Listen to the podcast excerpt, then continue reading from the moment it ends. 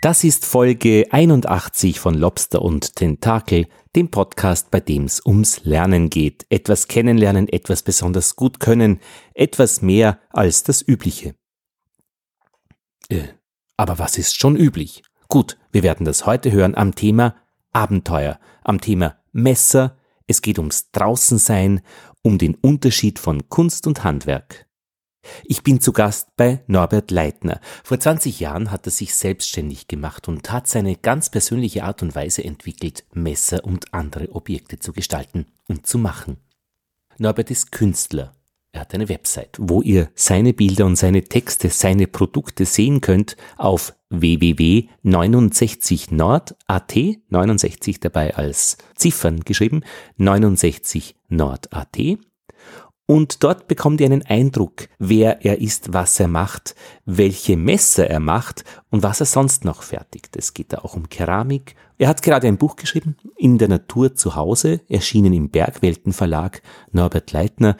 Da geht es um das Draußensein, um Erlebnisse, ja, und es geht unter anderem auch um das richtige Feuermachen, um die Kunst des Feuermachens. Was werdet ihr in dieser Episode hören? Zuerst einen Radiobeitrag, den ich vor 15 Jahren über seine Arbeit gemacht habe, über das Handwerk des Messermachens. Er hat das zu diesem Zeitpunkt bereits fünf Jahre betrieben. Und ich habe ihn vor einigen Tagen in seiner Werkstatt besucht. Wir haben uns diesen Beitrag noch einmal angehört und er hat ein Update gegeben, wie gut dieser Beitrag gelungen ist, wie sehr das stimmt oder wie sehr es nicht stimmt, was wir da über ihn im Radio gehört haben. Und dann machen wir ein Update über seine Arbeit und seine Gedanken heute im Jahr 2019. Norbert Leitner, 69 Nord, in der Natur zu Hause. Und noch ein Hinweis, aus rechtlichen Gründen habe ich die Musikbrücken im folgenden Beitrag entfernt. Viel Spaß beim Zuhören. Ja, ich bin der Norbert Leitner und bin von Beruf Messermacher. Das kleine Haus im kleinen Ort Weng im Innkreis ist leicht zu finden. Jeder in der Gegend weiß, wo Norbert Leitner seine Messer schmiedet. Und die Hauptwerkstatt, äh, die wird in etwa 9 Quadratmeter messen. Nicht nur dadurch sind meine Messer so klar. Ja, es ist einfach ein gemütlicher Raum. Ich habe einen Holzofen herein, der im Winter für die Wärme sorgt oder auch äh, zum Tee kochen, Kaffee machen. Und eine ganz kleine Werkbank steht da herin. Ein Amboss habe ich herin, einen Schraubstock und ein paar Regale, wo halt meine Hämmer, äh, dass man weiß, wo der Hammer hängt, und ein paar Pfeilen und Musik. Na, Konkurrenz ist, ist, ist nicht gefährlich. Es ist so, dass das Messermacherhandwerk in Österreich ausgestorben ist. Also meines Wissens hat im, im Jahr 1960 die letzte Firma zugesperrt, die letzte Manufaktur. Trotz allem, dass wir eigentlich eine große Handwerkstradition in Bezug auf Eisen haben, Eisenstraßen, Designsenschmieden, Klingenherstellung, Erzberg, lauter solche Sachen. Es ist eigentlich jetzt nur noch alles äh, zu einem Museum degradiert worden, ist nicht mehr lebendig. Messermacher gibt es meines Wissens eigentlich, die hauptberuflich und ernsthaft arbeiten, nur drei. Es gibt einen ganzen Haufen, die das äh, wiederentdeckt haben als Hobby, natürlich. Was auch ganz wichtig ist. Aber es ist natürlich äh, nur ein lebendiges Handwerk, nicht tot. Man muss eben auch ausführen und man muss äh, im Wirtschaftsraum natürlich auch wieder integrieren. Es ist so, dass mir das Messer schon immer äh, begleitet.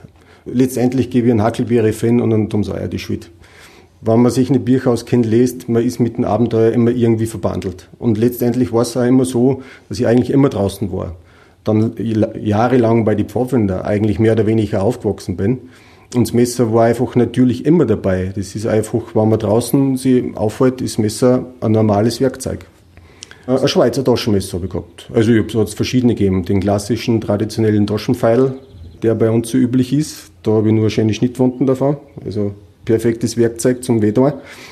Aber noch ein äh, normaler Taschenpfeil, aber noch ein, irgendwann einmal ein ganz normales Küchenmesser. Also so richtig altes mit einem guten Stahl, äh, so ein Küchenmesser. Das Messer war von daher eigentlich nie, war einfach ist ein notwendiges Werkzeug, wenn man sich draußen aufhält. Der letztendliche Punkt, warum ich damit angefangen habe, war, waren eigentlich schon die Reisen in Nordskandinavien, weil die Samen, das Messerhandwerk da oben ist ja dort nur lebendig. Die Klingen sind alle kurz, für mich gibt es da immer so einen, so einen klaren Vergleich. Je größer die Angst, umso länger die klingen. wenn man da ein bisschen an die Ding denkt, an die Eroberer des Westens, also von Amerika. Wenn man bei den Nomaden schaut, merkt man, die Klingen sind alle klar, kompakt, funktionell und auf das abgestimmt, für was es braucht. Und äh, was mich besonders beeindruckt hat, dass die Samen zum Beispiel einfach am Kucheltisch die schönsten Sachen bauen. Und einfach das Handwerk ist. Und den Punkt Handwerk nehme ich wirklich sehr ernst. Die Messer waren einfach so schön schlicht und funktionell, dass man dachte, irgendwann mache ich das auch. Und gelernt habe ich das äh, einfach durch Erfolg und Misserfolg. Man macht halt einfach. Man schaut sich mal ein Messer an, durchdringt das einmal mit dem Geist, was ist da jetzt wichtig und was nicht, also was ist jetzt notwendig, was nicht, und versucht das einfach nachzubauen. Man probiert es einfach aus, man hängt sie ein, man tut halt einfach. Und äh, letztendlich hat mir das persönlich viel gebracht, weil man eigentlich ja, man kann einen Stil entwickeln. Wenn man davor keinen gehabt hat, dann kann man einen entwickeln. Und wenn man belehrt wird oder das so gelernt kriegt, dann macht man eigentlich das genauso noch. Meine Messer unterscheiden sich vom Design und Gestaltung doch von den meisten.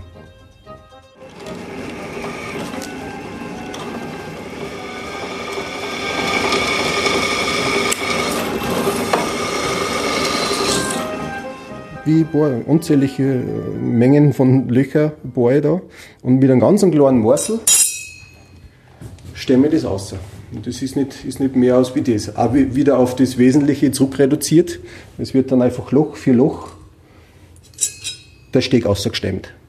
Und danach klickt man einfach wie bei so einer Sollbruchstelle einfach die Klänge raus.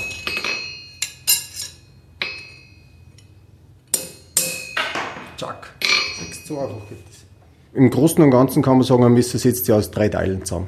Es ist einmal die Klänge, es ist einmal der Griff und es ist die Lederscheide. Das sind eigentlich äh, drei total verschiedene äh, Materialien und Medien, mit denen man sich da befassen muss. Und das ist auch irgendwo äh, recht interessant. Nur Messer schleifen war irgendwie einfach nicht meins. Darum mache ich, wie gesagt, auch jeden Teil ganz gern und vor allem selber. ja, gut. Ähm, Messer machen ist einfach. Also ich arbeite meine Klängen aus dem Flochmaterial raus. Lege einen großen Wert drauf, um, um keinen Kontakt zu der Klinge, zum Material zu verlieren. Also ich spanne die Stickel im Grunde nie ein. Also auch nicht beim Bohren oder auch beim Schleifen.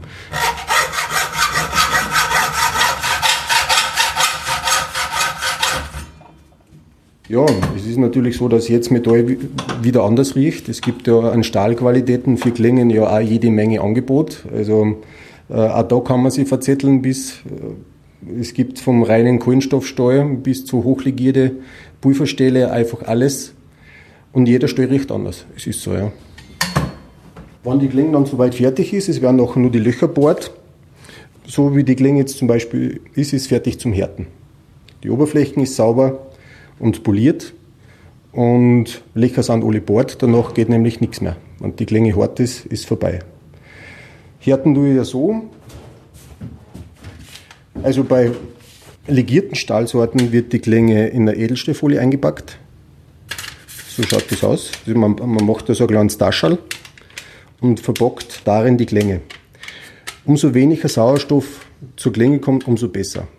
Man kann das auch so weit machen, so wie beim Einwecken, früher von Marmelade und Kompott, dass man ein paar Tropfen Alkohol reingibt und die Restluft drinnen verbrennt.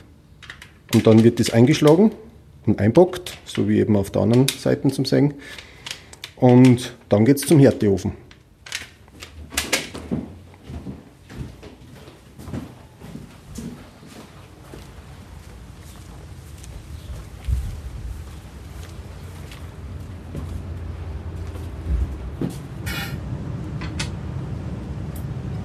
Super. Das ist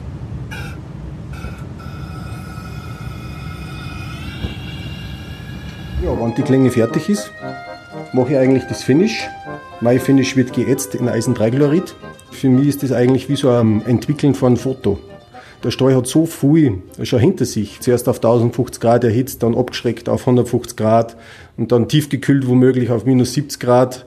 Also der, der hätte schon was zum Verzahlen.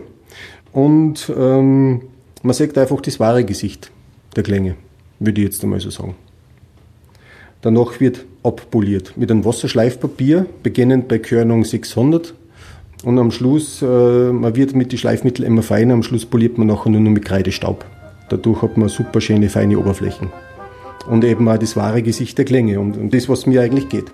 Bis jetzt konnte noch viel schiefgehen. Jetzt wird es ein bisschen leichter. Der Messerschmied wechselt das Material und formt nun den Griff. Edelbirne, Flieder, Wüsteneisenholz sind mögliche edle Hölzer für die Griffe der Messer.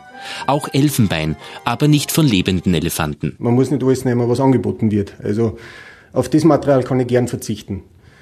Das ist mir ein bisschen zu undurchsichtig. Also die Herkunft, obwohl es mit Papiere und mit allem ähm, verkauft wird, ist mir das ein bisschen zu, ähm, zu diffus, das Ganze. Mammutelfenbein ist eine Alternative. Die Tiere sind nämlich lange tot. Mammutelfenbein ist an und für sich schon fossil, kann man sagen. Also man spricht von fossilen Mammutelfenbein. Und das Tier ist seit Ewigkeiten ausgestorben. Also es, ist, ähm, es wird kein, Tier erlegt wegen des Horns. Und, und einfach nur von dem riesengroßen, zotteligen Tier, äh, das, das den Norden da beherrscht hat, von dem äh, das Horn als Griffmaterial äh, ist einfach ganz, ganz was Gewaltiges irgendwie.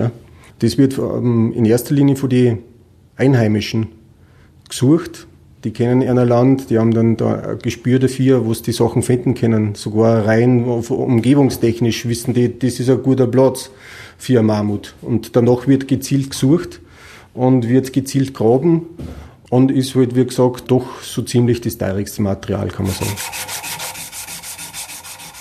Jetzt geht nur die Schneide ab. Für jeden Arbeitsschritt hat Norbert Leitner die Werkzeuge in einem kleinen Täschchen, in einer Schachtel. Sehr reduziert, sehr organisiert. Das Ende des Messermachens zeichnet sich ab. Der Anfang eines Abenteuermessers. Ja, wie gesagt, wenn das Messer soweit fertig ist, kommt die erste Freude. Dann wird nun ein Zertifikat gemacht.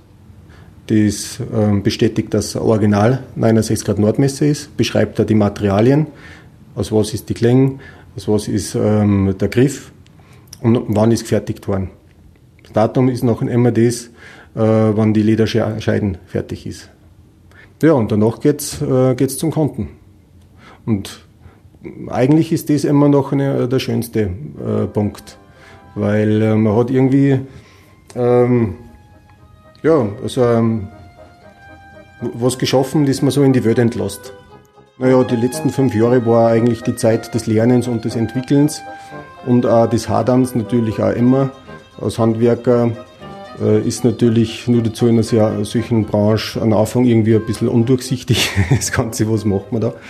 Wer versucht, Handwerk auszuüben, mit der Absicht Geld zu verdienen, also so richtig Schmackes machen, äh, der soll es bleiben lassen, weil es bringt sowieso nichts. Also es bringt nichts, weil man braucht eine Liebe zu dem Handwerk, weil sonst würde man es nicht machen.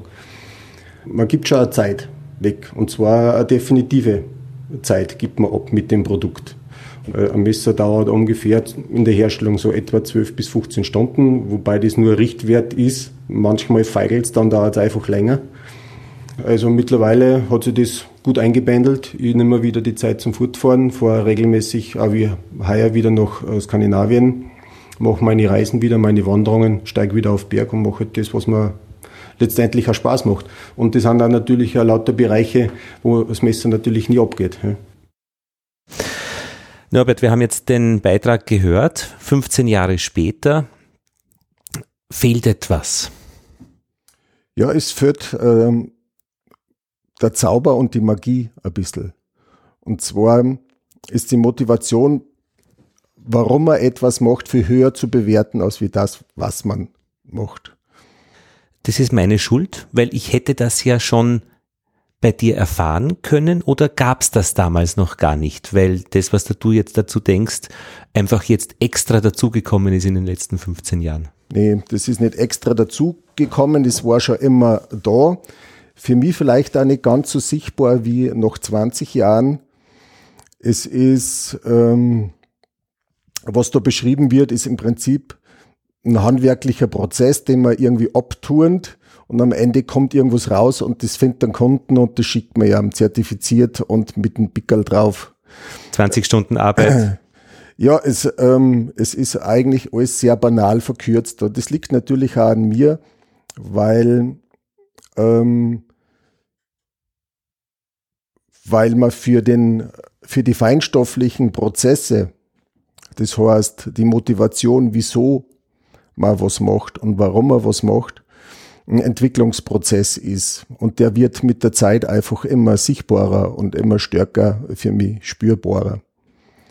Der Unterschied zwischen Handwerk und Kunst ist da noch interessant. Handwerker müssen etwas machen. Ja, der Übergang zwischen Handwerk und Kunst ist fließend. Nur die Motivation unterscheidet sich sehr stark. Also ein Handwerker macht, was er muss, ja, und das im Idealfall so gut wie möglich und der Künstler macht, was er will. Das heißt, äh, der, der Anspruch ist ein anderer, äh, der sich darin gründet, dass ähm, der Künstler auf der Suche ist. Und das hängt nicht mit dem Produkt zusammen. Das Produkt kann ein Medium sein oder ist ganz bestimmt ein Medium, das nach außen hin sichtbar wird, aber die wirkliche Arbeit entsteht im Inneren. Und die ist nach außen hin überhaupt nicht sichtbar. Nicht, nicht so deutlich sichtbar und spürbar. Und es ist auch so, dass das ein sehr persönlicher Anteil ist, der natürlich von Macher zu Macher sich sehr stark unterscheiden kann und wird und muss. Ja, ich möchte jetzt gar nicht mich darauf konzentrieren, warum das äh, so dann geworden ist. Also was hätte ich anders machen können? Weil ich glaube, beim Radiobeitrag ist es endet es immer so dramatisch. Man erkennt es halt nicht nur so, wie wir es jetzt eben erkennen, äh, der Gestalter, der war ja in dieser Geschichte ja kaum hörbar, der hat nur manche Zwischentexte gemacht, aber letztlich hat der Gestalter dieses Beitrags, nämlich ich, massiv mit dem Material gearbeitet. Die Rohmaterialien waren deine Geschichten und die Geräusche. Mhm. Und ich bin natürlich schon sehr betroffen eigentlich, wenn so wesentliche Teile dann letztlich nicht transportiert werden. Ich glaube halt schon, das liegt dann durchaus am, am Medium Radio, wo die Beiträge eben bearbeitet werden, dass 15 Minuten ähm, scharf rauskommen. Das wird anmoderiert. Es geht in dieser Woche ums Handwerk mhm. und da gibt man alles weg, was praktisch extra an Gedanken ja. herumspielen, wobei das als Hintergrund natürlich schon wichtig gewesen wäre, auch damals schon. Mhm. Ja, das ist, ähm, wir Österreicher im Speziellen sind, ähm, wir sind ähm, mit Schubladen aufgewachsen. Das heißt, ähm, es gibt Fragen, die Schubladen bedienen und es gibt Antworten, die Schubladen bedienen. Es fehlt dann oft vielleicht mhm. ähm, die Führung oder beziehungsweise die Motivation im Vorfeld, mhm. um worum es geht im Genauen, weil nur wenn man auch die Fragen stellt, kriegt man die Antworten darauf und ähm, es hm. muss aber auch so sein, dass natürlich der, der die Antworten gibt, auch diese Bereitschaft hat, davon zu erzählen, um was eigentlich wirklich geht und ähm, sie nicht auf einfache Sachen zurückzieht. Also es ist tatsächlich viel leichter hm. äh, zu beschreiben, wie man ein Loch gräbt, als wie dass man das sinnlich spürbar macht äh, warum der ein Loch grabt und wieso dass der weiß, wie er die Schaufel aussetzen muss, dass er den größten äh, Benefit da rauskriegt. Also was mir als Künstler interessiert, sind die feinstofflichen Sachen und es hat eigentlich viel mehr direkt unmittelbar mit mir zu tun, als wie mit, ähm, als wie mit dem, was man eigentlich herstellt. Wie lange dauert es denn jetzt mit dem Messer? Ist es kürzer geworden? Hoffentlich. Na, die Zeit ist nicht kürzer geworden, es war eine extreme Verknappung. Im Prinzip ist so, ähm, dass man das, also im Schnitt dauert der Arbeitsprozess eine Woche oder 14 Tage. Ähm, man kann das nicht staccatomäßig auf Stunden und Minuten zurückkürzen. Das ist aber quasi nur mal der handwerkliche Prozess. Mhm. Ja. In der Selbstständigkeit schaut das alles ganz anders aus. Ich habe äh, etliche Stunden, die muss ich im Büro verbringen ich muss ähm, mit den Kindern Mathe lernen. Betreuung, Mathe lernen mit, mit dem Vincent. Oder ja, also in der Praxis verkürzt man das halt einfach mhm. irgendwo. Was völlig ab ausgespart ist, ist quasi der kreative Anteil, der ja viel wichtiger mhm. ist. Der aber auch viel. spazieren gehen bedeutet oder wandern oder in der Früh zur Arbeit gehen, ist ja auch ein kreativer ja, Teil. Ja, das kann man alles machen und man kann trotzdem nichts lernen. Also diese Bereitschaft innerlich auf sich zu hören und noch zu spüren, was eine Empfindung mit mir macht, das ist der allerwichtigste Teil. Weil das ist das, was einen tragt. Das mhm. andere ist banale Arbeit. Mhm. Zu verstehen aber, ähm, dass der Mensch kein banaler Roboter ist, der einfach irgendwas abhampelt, ähm, sondern dass der eine Empfindung hat, eine, eine Vision hat von seinem Leben, wie er leben möchte und was er machen möchte, die tragt einen das ist, wenn am Ende ein Produkt runterfällt, kann der Mensch am Anfang, ähm, der es gemacht hat, glücklich sein oder tot traurig sein. Das ist, das Produkt ist immer, das fällt over und die, und äh, die Köpfe laufen dann heiß. Bei Künstlern im Speziellen, wenn man vor einer blauen Wand steht und fragt sich, was hat der Künstler da jetzt bezweckt. Dieses Feinstoffliche wird bei den allermeisten Sachen nicht sichtbar. Du hast mir ein Messer geschenkt. Das habe ich im Briefkasten gefunden, das habe ich irrsinnig gefreut und ich habe es irgendwann verloren. Es ist aber nicht verloren, weil die Gedanken daran und die Freude, dass du mir das geschenkt hast, so groß sind. Also das heißt, es ist nach wie vor da. Ich weiß ja, halt ja. nur nicht genau, wo es ist. Genau, das ist auch so feinstofflich. ja, ja, und das ist absolut real und ich komme mit anderen Messern ganz gut zurecht, aber ich vermisse es dennoch sehr. Mhm. Aber auf der anderen Seite, ja, ich, da, da weiß ich schon ein bisschen, wovon du redest. Ja, ja, genau. Und das bewegt, das, das ist ja das, was uns alle umtreibt und bewegt. Und das war auch bei mir ganz stark die Motivation oder ist es immer nur, weil es eine permanente Anfrage ist vom Leben, wie man eben den Tag ein verbringen will oder wie man die nächsten Jahre verbringen will und was Arbeit für einen ist und wie man es machen möchte. Aber die Frage nach der Gegenwart, weil das wäre also dieser buddhistische Ansatz, äh, es wird immer in die Vergangenheit, in, in, die Zukunft geschaut. Es ist die Kunst, die Gegenwart mhm. so zu gestalten oder in der Gegenwart zu sein. Ist das für dich auch wichtig? Ja, das ist natürlich wichtig. Nur wenn ich spüre, dass die Zeit, der, der, sich das Zahnrad der Gegenwart mit mir mittrat, kann ich nur das Gefühl haben, dass ich jetzt lebendig bin. Mhm. Und da hilft einem, äh, die, die Arbeit ganz stark. Wieso? Weil man bei meiner Tätigkeit so präsent sein muss, dass du im Prinzip Gegenwart produzierst. Wenn ich ein Messer mache oder mache ja andere Produkte auch noch, bin ja ein Bildhauer, dann, dann generiere ich quasi in diesem Augenblick Gegenwart. Und das Produkt selbst tritt völlig in den Hintergrund. Du machst auch Schalen aus Ton, die glasiert sind. Da äh, fängst du Volumen ein. Ja. Was auch ein Kunst was, ist, finde ich. Und, ja, und was eben auch ein großer Unterschied ist, dass ich keine Produkte suche. Ich, ich, ich suche, ähm, ich wache nicht in der Früh auf und ich denke mir, bah, jetzt brauche ich das Produkt, weil ich glaube, das kann sie gut verkaufen. Es interessiert mich null. Mhm. Total überhaupt nicht. Ich freue mich, wenn sie meine Sachen gut verkaufen. Ist aber nicht die Motivation. Jemand sucht deine Produkte. Das muss man schon sagen. Also ja, ja, natürlich. Jemand äh, sucht. Du suchst vielleicht das, suchst das nicht, aber aber aber jemand Meine sucht Kunden sie. kommen zu mir wie wie auch immer. Das weiß ich nicht. Aber es ist so, dass ich nicht auf der Suche bin, sondern ich finde die. Die destillieren sie in ja. mir meistens körperlich zuerst einmal aus Empfindung. Das heißt, bevor ich den Becher hab, spüre, spüre ich das, spüre die Funktion, den Körper, mhm. wie das sein soll. Oftmals in einem Augenblick, der jetzt mit, mit dem ähm,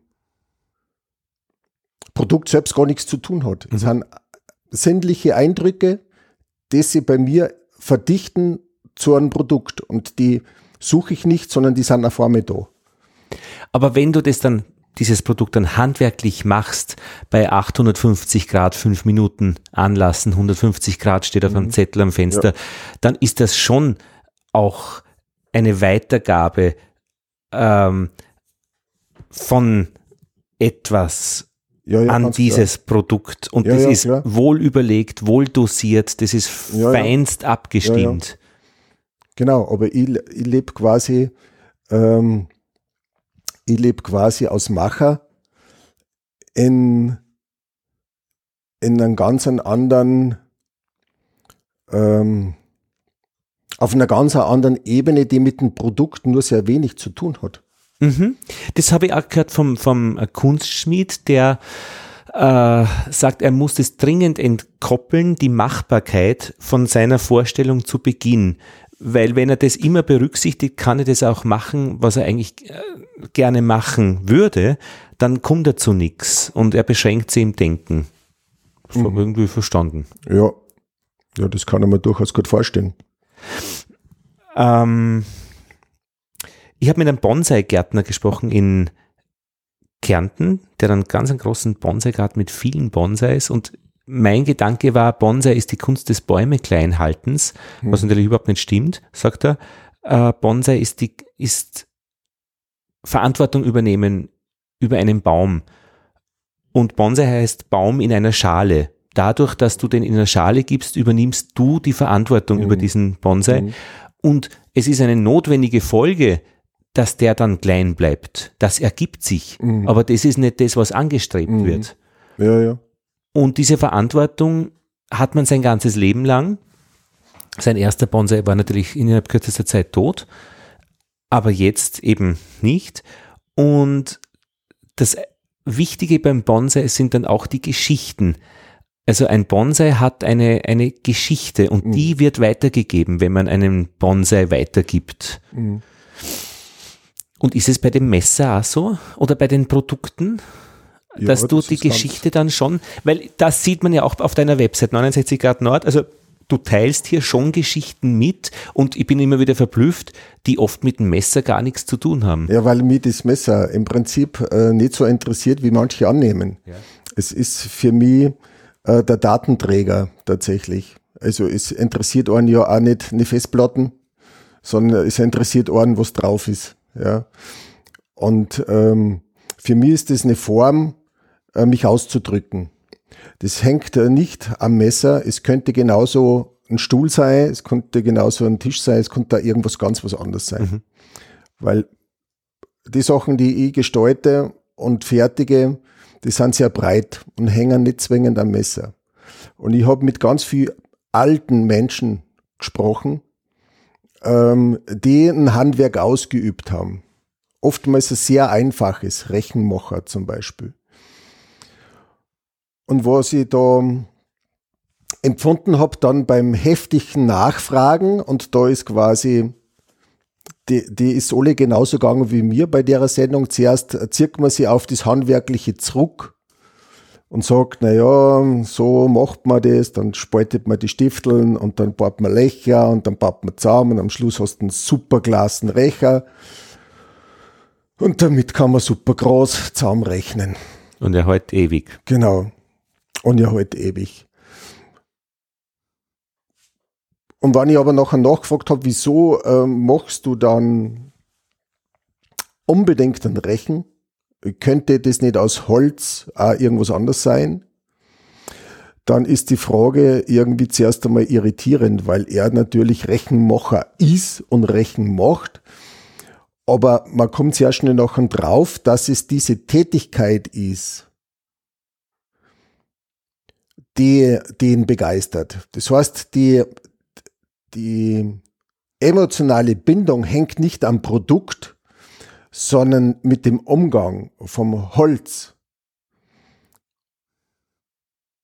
Und das ähm, bringt, bringt den Handwerker dann auf eine ganz eine andere Ebene.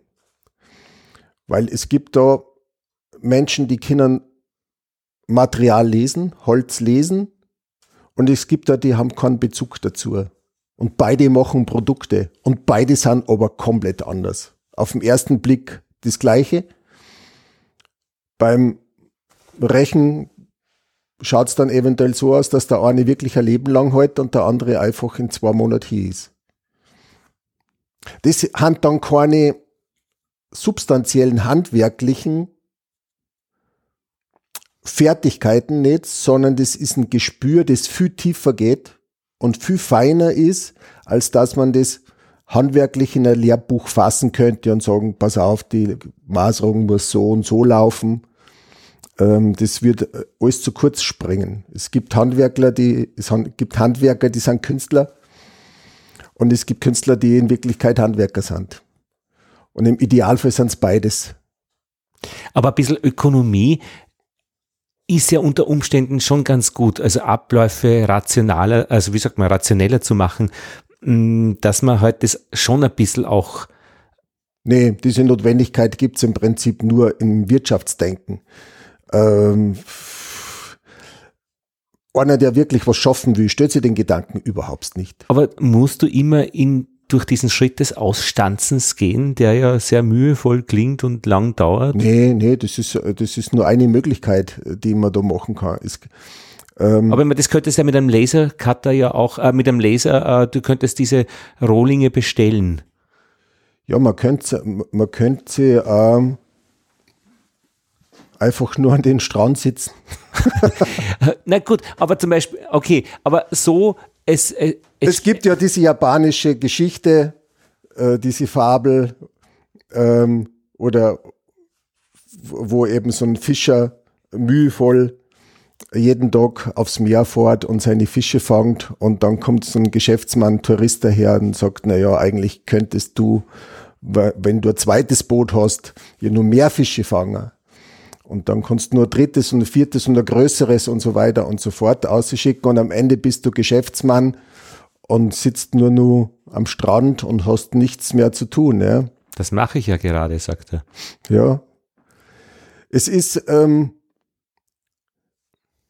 wer tätig ist im Allgemeinen, der sollte mit sich verbunden sein und sollte eine genaue Vorstellung Vorstellung davon haben,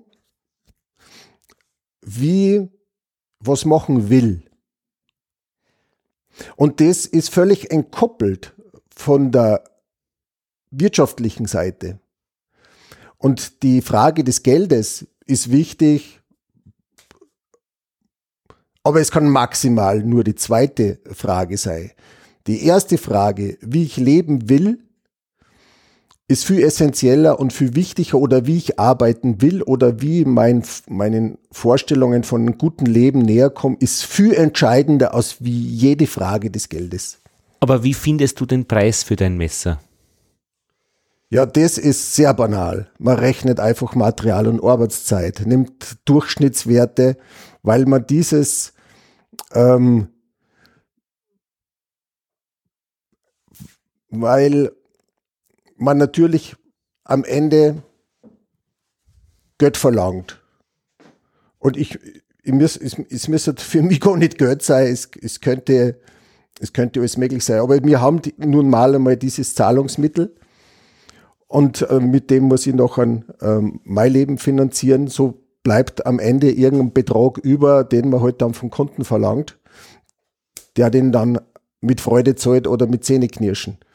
Kein Aufschlag für deine Gedanken, für den nee, Hintergrund, nee, kein Aufschlag nee. für äh, eigentlich, äh, dass die Website sehr gut ausschaut und die Produkte auch wirklich gut in der Form daherkommen. Das ist die Krise aller kreativen Menschen oder vieler, dass äh, dieser Teil der Entwicklung äh, sie überhaupt nicht wiederfindet in einem Produkt. Aber würdest du es können, ein Nuller anhängen, würdest du das tun? Nee. Äh, ähm, Oder gibt es da so einen, einen anständigen Preis, wo man sagt, da ja, verlasse ja. ich noch nicht, da verkaufe ich nicht meine Seele wie, oder, oder verkaufe ich nicht Österreich. Also, wie man, ja. Nee, nee. nee. Ähm, man steckt in einem Gefüge drinnen. Das heißt, ich kann mich einfach auch nur an die Decken strecken. Und ich muss meine Preise immer erklären können. Mhm. Es, es, gibt überhaupt nichts, mhm. was peinlicher ist, als wie wenn einer sagt, hey, warum kostet das so viel? Und ich muss sagen, pff, keine Ahnung. Und weil ich der Norbert Leitner bin, tue ich zwei Nullen hinten dran. Nee, das ist wirklich banal. Und was, was gelten dann für, für Gründe? Materialwert, Arbeitszeit. Genau, das ist ganz alles. banal. Ja. Und das ist, Ruf, also äh, Reinhold Messner hat bei mir gekauft, schon ein bisschen auch. Gibt schon nee, bisschen. das, findet sie eigentlich im Preis überhaupt nicht wieder. Also das wäre auch sehr fragwürdig, wenn das ein Argument wäre. Also Ja. in dieser Hinsicht Naja, der, der Beweis für Qualität. Ich meine, Qualität, wie, wie misst man Qualität? Das ist ja vielleicht nicht nur die Arbeitszeit und der Materialwert, sondern das ist eben schon das Know-how und das Wissen, dass das kein Schatz ist. Nein, nein, das ist, das ist schon richtig. Nur Qualität misst sich schon bei der, bei der Fertig, also misst sich schon bei mir. Also ich bin die erste Instanz, die nach Qualität fragt. Mhm. Also Aber dieses Vertrauen wird dann schon, kann man dann schon als Preisargument äh, auch nennen. Schau, ja, man kann das. Es, äh, ähm, man könnte das durchaus machen und es wird tatsächlich auch bei sehr vielen Produkten des Alltagslebens so gemacht. Ja. Nur kein Mensch mehr, absolut kein Mensch mehr kennt den Wert der Produkte. ja, Das ist ja der ganze Witz an Ja. der Geschichte. Darunter leiden ja noch ein sehr viel, die handwerklich tätig sind, weil die werden noch ähm, oftmals zur Rede gestellt, was auch völlig in Ordnung ist. Hey, warum kostet jetzt dein Sessel so viel? Ja. Ist ein bisschen so wie Honig. Der Honig, wenn man den misst am, am, am Süß, also wie viel zahle ich für süß, ja, dann ist Zucker natürlich billiger und daran ist der Honig gemessen eben teurer.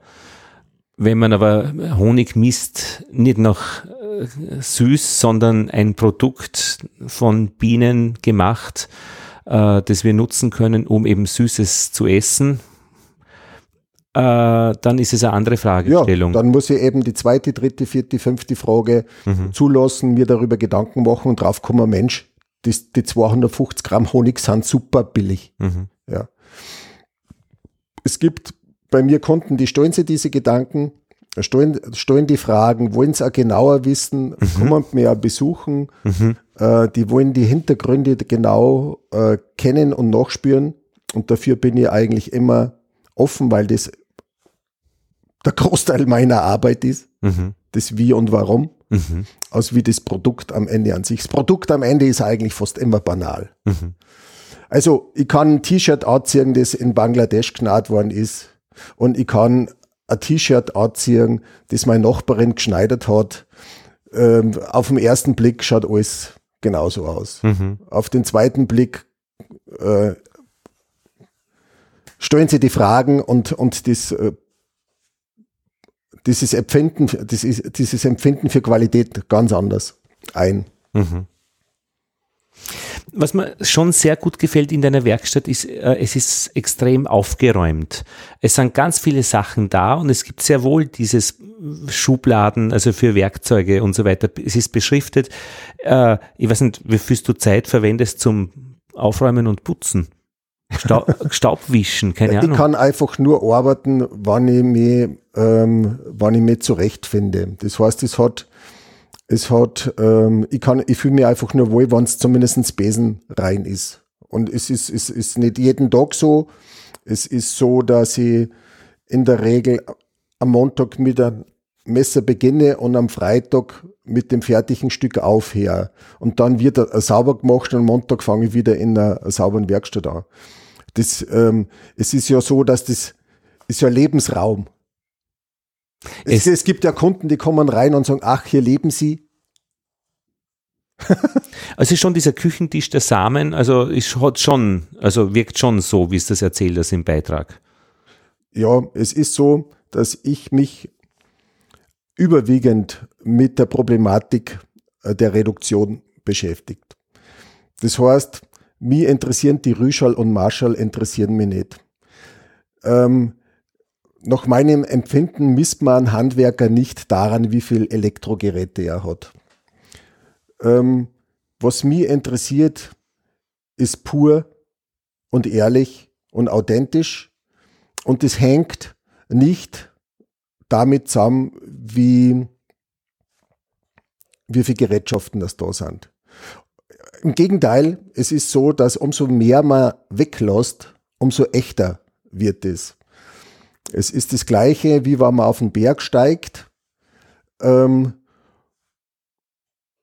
gibt es verschiedene Qualitäten. Ich kann mir die Tour selbst raussuchen. Ich kann mir die Karten besorgen. Ich kann, mir die, ich kann die Karten studieren. Ich kann mich noch darauf einlassen, dass ich auf eigene Faust auf den Berg steige. Ich kann das Gleiche machen, indem dass ich mir einen Bergführer anschließe, einer Gruppe anschließe und gemeinsam auf den Berg gehe, kann er mit der Seilbahn hochfahren.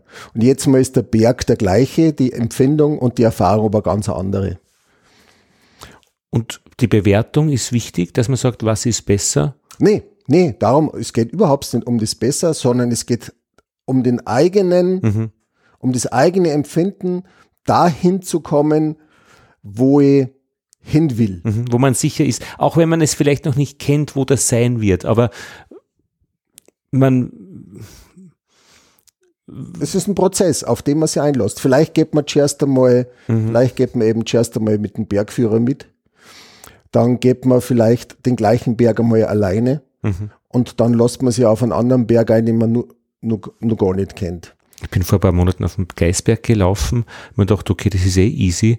Mhm. Und gehe so quasi die direkte Linie und dann bin ich in einem Steilhang und auf allen Vieren und irgendwann so, ups, letztes raufziehen, äh, war ich wieder auf der Straße und eine gescheite Scheiße. Also mhm. das kann da am Geisberg auch passieren. Ja, ja, ja, ja. War tief beeindruckt, war ein, ein wildes Erlebnis, ja. Ja, ja, absolut. Genau, und das macht was und mhm. das reibt und das tut irgendwie, mhm. man ist dann eben mit dieser Aktion ganz stark verbunden. Und es ist was anderes, ähm, wenn ich, also mhm. nach meinem Verständnis und nur meines gilt für mich ganz persönlich, es ist kein Dogma und es ist keine, keine Regel für alle anderen, sondern ich habe die Erfahrung gemacht, dass umso mehr ich weglasse, immer näher zu mir selber komme. Und warum ist das ein Wert? Das ist ein Wert für mich. Aber warum ist es für dich ein Wert, näher zu dir zu kommen? Weil ich dann das Gefühl habe, ich bin mit mir verbunden, jetzt in dem Augenblick. Und ist das wichtig? Mir, ja, wenn ich spüre, dass ich lebendig bin und auch diese Selbstwirksamkeit spüre, dann habe ich das Gefühl, dass ich Mensch bin und nicht Konsument und nicht Volltrottel und nicht irgendwie äh, pff, Zuseher oder Klickvieh. Genau. nee, ich habe dann in dem Augenblick habe ich ein Gefühl der Lebendigkeit. Und das ist da wichtig. Ja, absolut. Warum? Das ist, ist ähm, Gegenfrage. Ist dir nicht wichtig, das Gefühl zu haben, dass du lebendig bist? Also ich kann schon einmal einen Tag ohne aushalten es sollte halt dann wieder erkennbar morgen gut weitergehen, dass ich das Gefühl habe, doch, da bin ich bei dir, äh, dass ich lebendig bin, aber ich würde es nicht als oberstes Prinzip erkennen. Wenn, wenn ich zum Beispiel halb tot bin, aber für jemanden etwas Gutes tue, wäre mir das als Kompromiss auch recht. Ja, aber ich glaube, das geht nicht ohne dem Gefühl, dass man lebendig ist. Also man kann durchaus in Trance sein oder ähm, naja, diese, mhm. es, es, gibt tatsächlich zwei, ähm, es gibt tatsächlich verschiedene Ansichten und es gibt Menschen, die der Ansicht sind, dass sie überall sein wollen, nur bei sich nicht, mhm. die eben mit Drogen und mit anderen ähm, Erfahrungen deutlich kommen wollen, dass sie so weit weg sind von sich wie nur möglich. Sehr gläubige Menschen würden dir oder uns jetzt raten, von uns wegzugehen und Gott in den Mittelpunkt zu stellen. Die würden das als fahrlässig und obszön beurteilen. Äh, ja, und die haben sogar was gegen Yoga. Ja, das ist aber natürlich ein ganz anderes Niveau, auf, auf ähm, wo es schwierig macht, darüber zu sprechen. Weil ich glaube, ähm, ich kann ja nur von mir reden. Ich kann ja nicht sagen, äh, was für den anderen richtig ist. Mhm. Es ist, es gibt, äh, das, das ist, diese, dieser Versuch, ähm, dieser Versuch, ganz bei sich zu sein, gründet oder, oder führt bei ja ganz vielen Menschen in die Selbstständigkeit. Mhm weil die ja einfach nicht als Befehlsempfänger und Arbeitssklave irgendwo schuften können für irgendwas, was nicht verstehen, keinen Sinn sägen und überhaupt äh, diese Art der Lebendigkeit einfach nicht spüren können, die machen sie sehr oft selbstständig und die wollen die wollen mit dem, was sie machen, sich sehr lebendig fühlen. Mhm. Und diesen Wunsch kann ich absolut äh, nachvollziehen, weil bei mir war es eben genauso. Dieses ganz bei sich sein ist eine wunderbare Erfahrung. Kann man auch mit anderen teilen? Dann ist man auch durchaus gemeinsam für sich. Ja, also wenn man so ein bisschen sich erweitert in eine Familie hinein, ich glaube, da gibt es auch diesen Zustand des Bei sich Seins, mhm. des äh, Familien bei sich Seins. Ja, ja. Aber wir kennen uns, ähm, wir haben die Fähigkeit, dass wir sie in andere hineindenken können, ähm, dass wir projizieren können. Aber das, was uns am allernächsten ist, mhm. ist mal wieder also, ähm, man selbst. Das heißt, auch wenn ich mit meinen Kindern ähm, oder innerhalb der Familie oder mit wem anderen gemeinsam beieinander bin, dann bin ich im Idealfall auch ganz bei mir, dass ich bei dir sein kann. Und die Beurteilung, ist die da wichtig? Bist du da milde zu dir, wenn du ganz bei dir bist? Oder bist du da hart? Oder ist gar kein Kriterium notwendig? das zu be, äh, Ja, ja, das ist eine spannende Frage. Und ich glaube, ähm, es war tatsächlich lange Zeit so, dass ich sehr hart war mir gegenüber und im Prinzip ähm, sehr wenig Milde da zugelassen habe. Mit, mit meinen Kindern hat sich das verändert. Ähm, aber auch mit der Arbeit hat sich das verändert. Wann du einfach, wann du es, es hat was mit der Geschwindigkeit zu tun. Mit Speed Kills in dieser Hinsicht, wenn du Zeit hast, und Zeit ist der Schlüssel wirklich für so unglaublich vieles, dass ich, wenn ich bei meinem Kind sitzen kann, dann merke, dass dieses Problem, was der jetzt gerade hat, eigentlich nur an die Oberfläche kommt und in Wirklichkeit ist, druckt der Schurch ganz woanders. Und in der Arbeit ist es auch oft so, dass wenn ich mit einem widerspenstigen Material arbeite, im Prinzip mir nur die Zeit nehmen muss, mhm. es genau zu verstehen. Es ist aber eben kein geistlicher Prozess, sondern ein sinnlicher Prozess.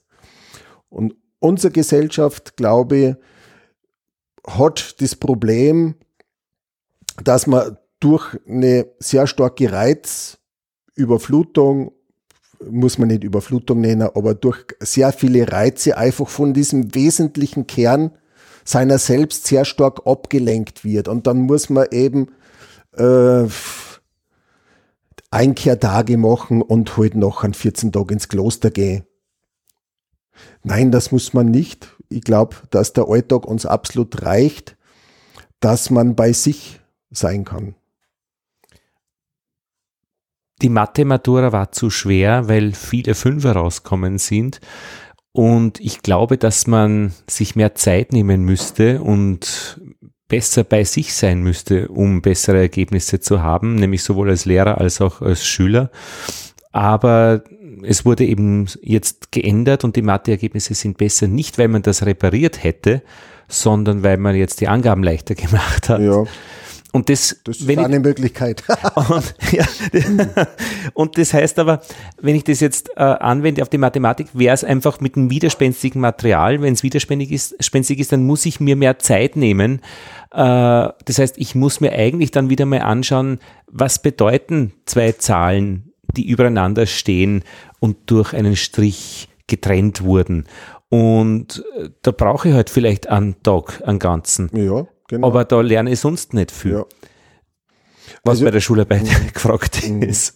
Oder bei der Matura. Ja, bei der Schule sagt man es ja, ähm, oder bei, bei Mathematik versteht man es ja eigentlich eh sehr gut, dass eben es gibt Schüler, die lernen Mathematik wie eine Geheimschrift auswendig und kommen dann am Ende zu dem richtigen Ergebnis.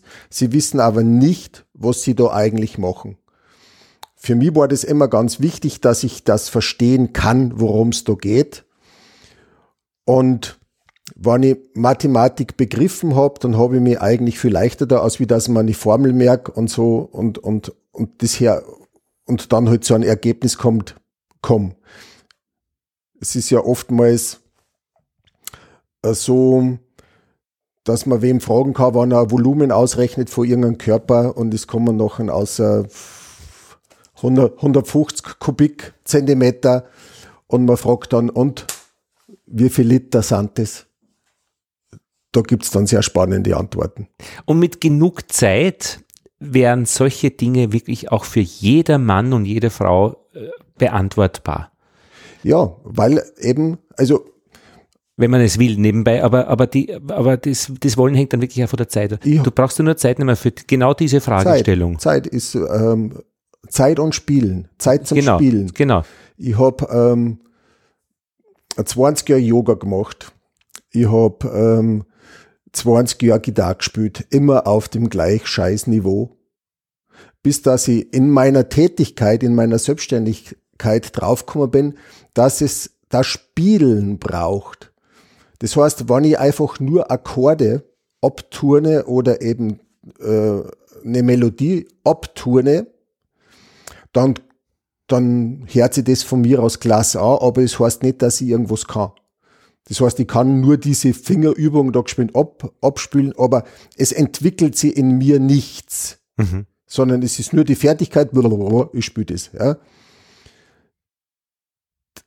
Erst wie ich gemerkt habe, dass der spielerische, das spielerische Moment, wenn man den einholt, sich das Niveau sofort unglaublich steigert. Sobald mhm. man anfängt, die Asanas abzuwandeln und in das eigene Spüren reinkommt, mhm.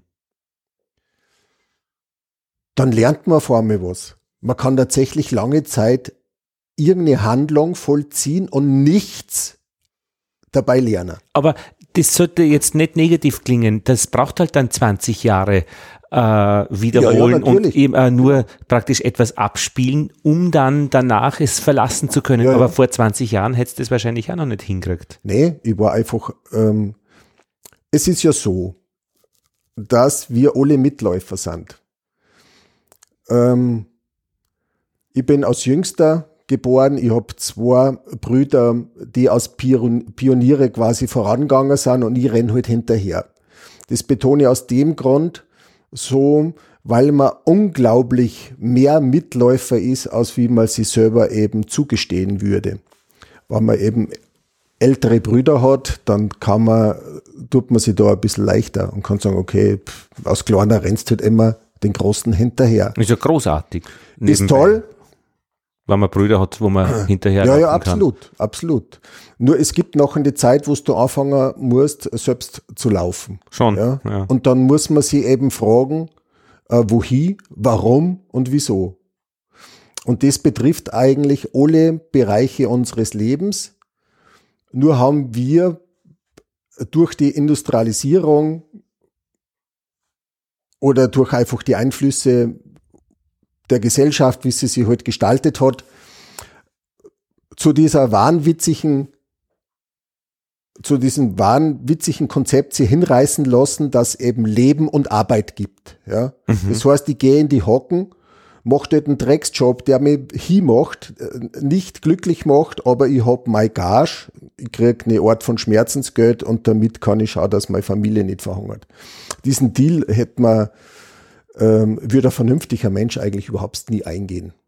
Nur im äußersten Notfall. Wirklich nur, wenn der Hut brennt, ähm, dann macht man sich es auch.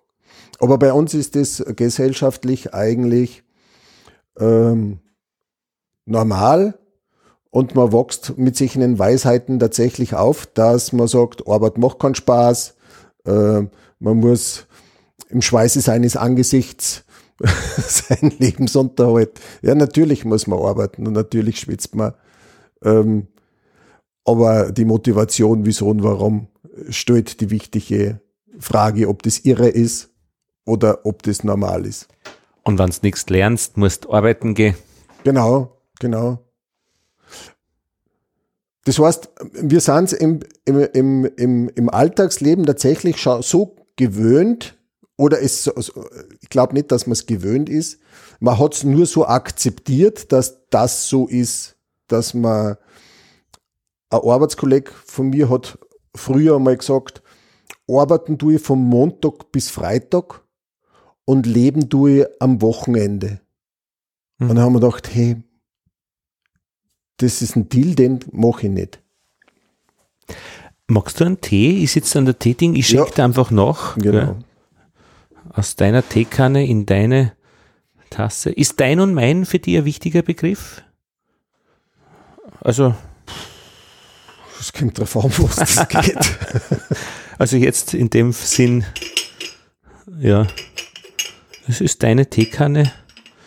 Ich blase das jetzt aus. Ja. Nicht, dass es explodiert. Also äh, springt, wenn immer viel drin ist. Mhm. Na gut. Also was mir gut gefällt, ist deine Art, äh, die Dinge äh, in der Ordnung zu halten durch Magnete. Das sind ja sehr unsichtbare Kräfte, Magnetkräfte. Ja, ja. Und auf deiner, ja, großartig. auf, äh, auf deiner Schreibtischlampe aus Metall äh, sind eben so kleine äh, äh, starke Magnete drauf und da ist eine Nagelschere, ein kleines Messer, ein Imbusschlüssel, ein äh, rechtwinkliges Ding, ein Spitzer.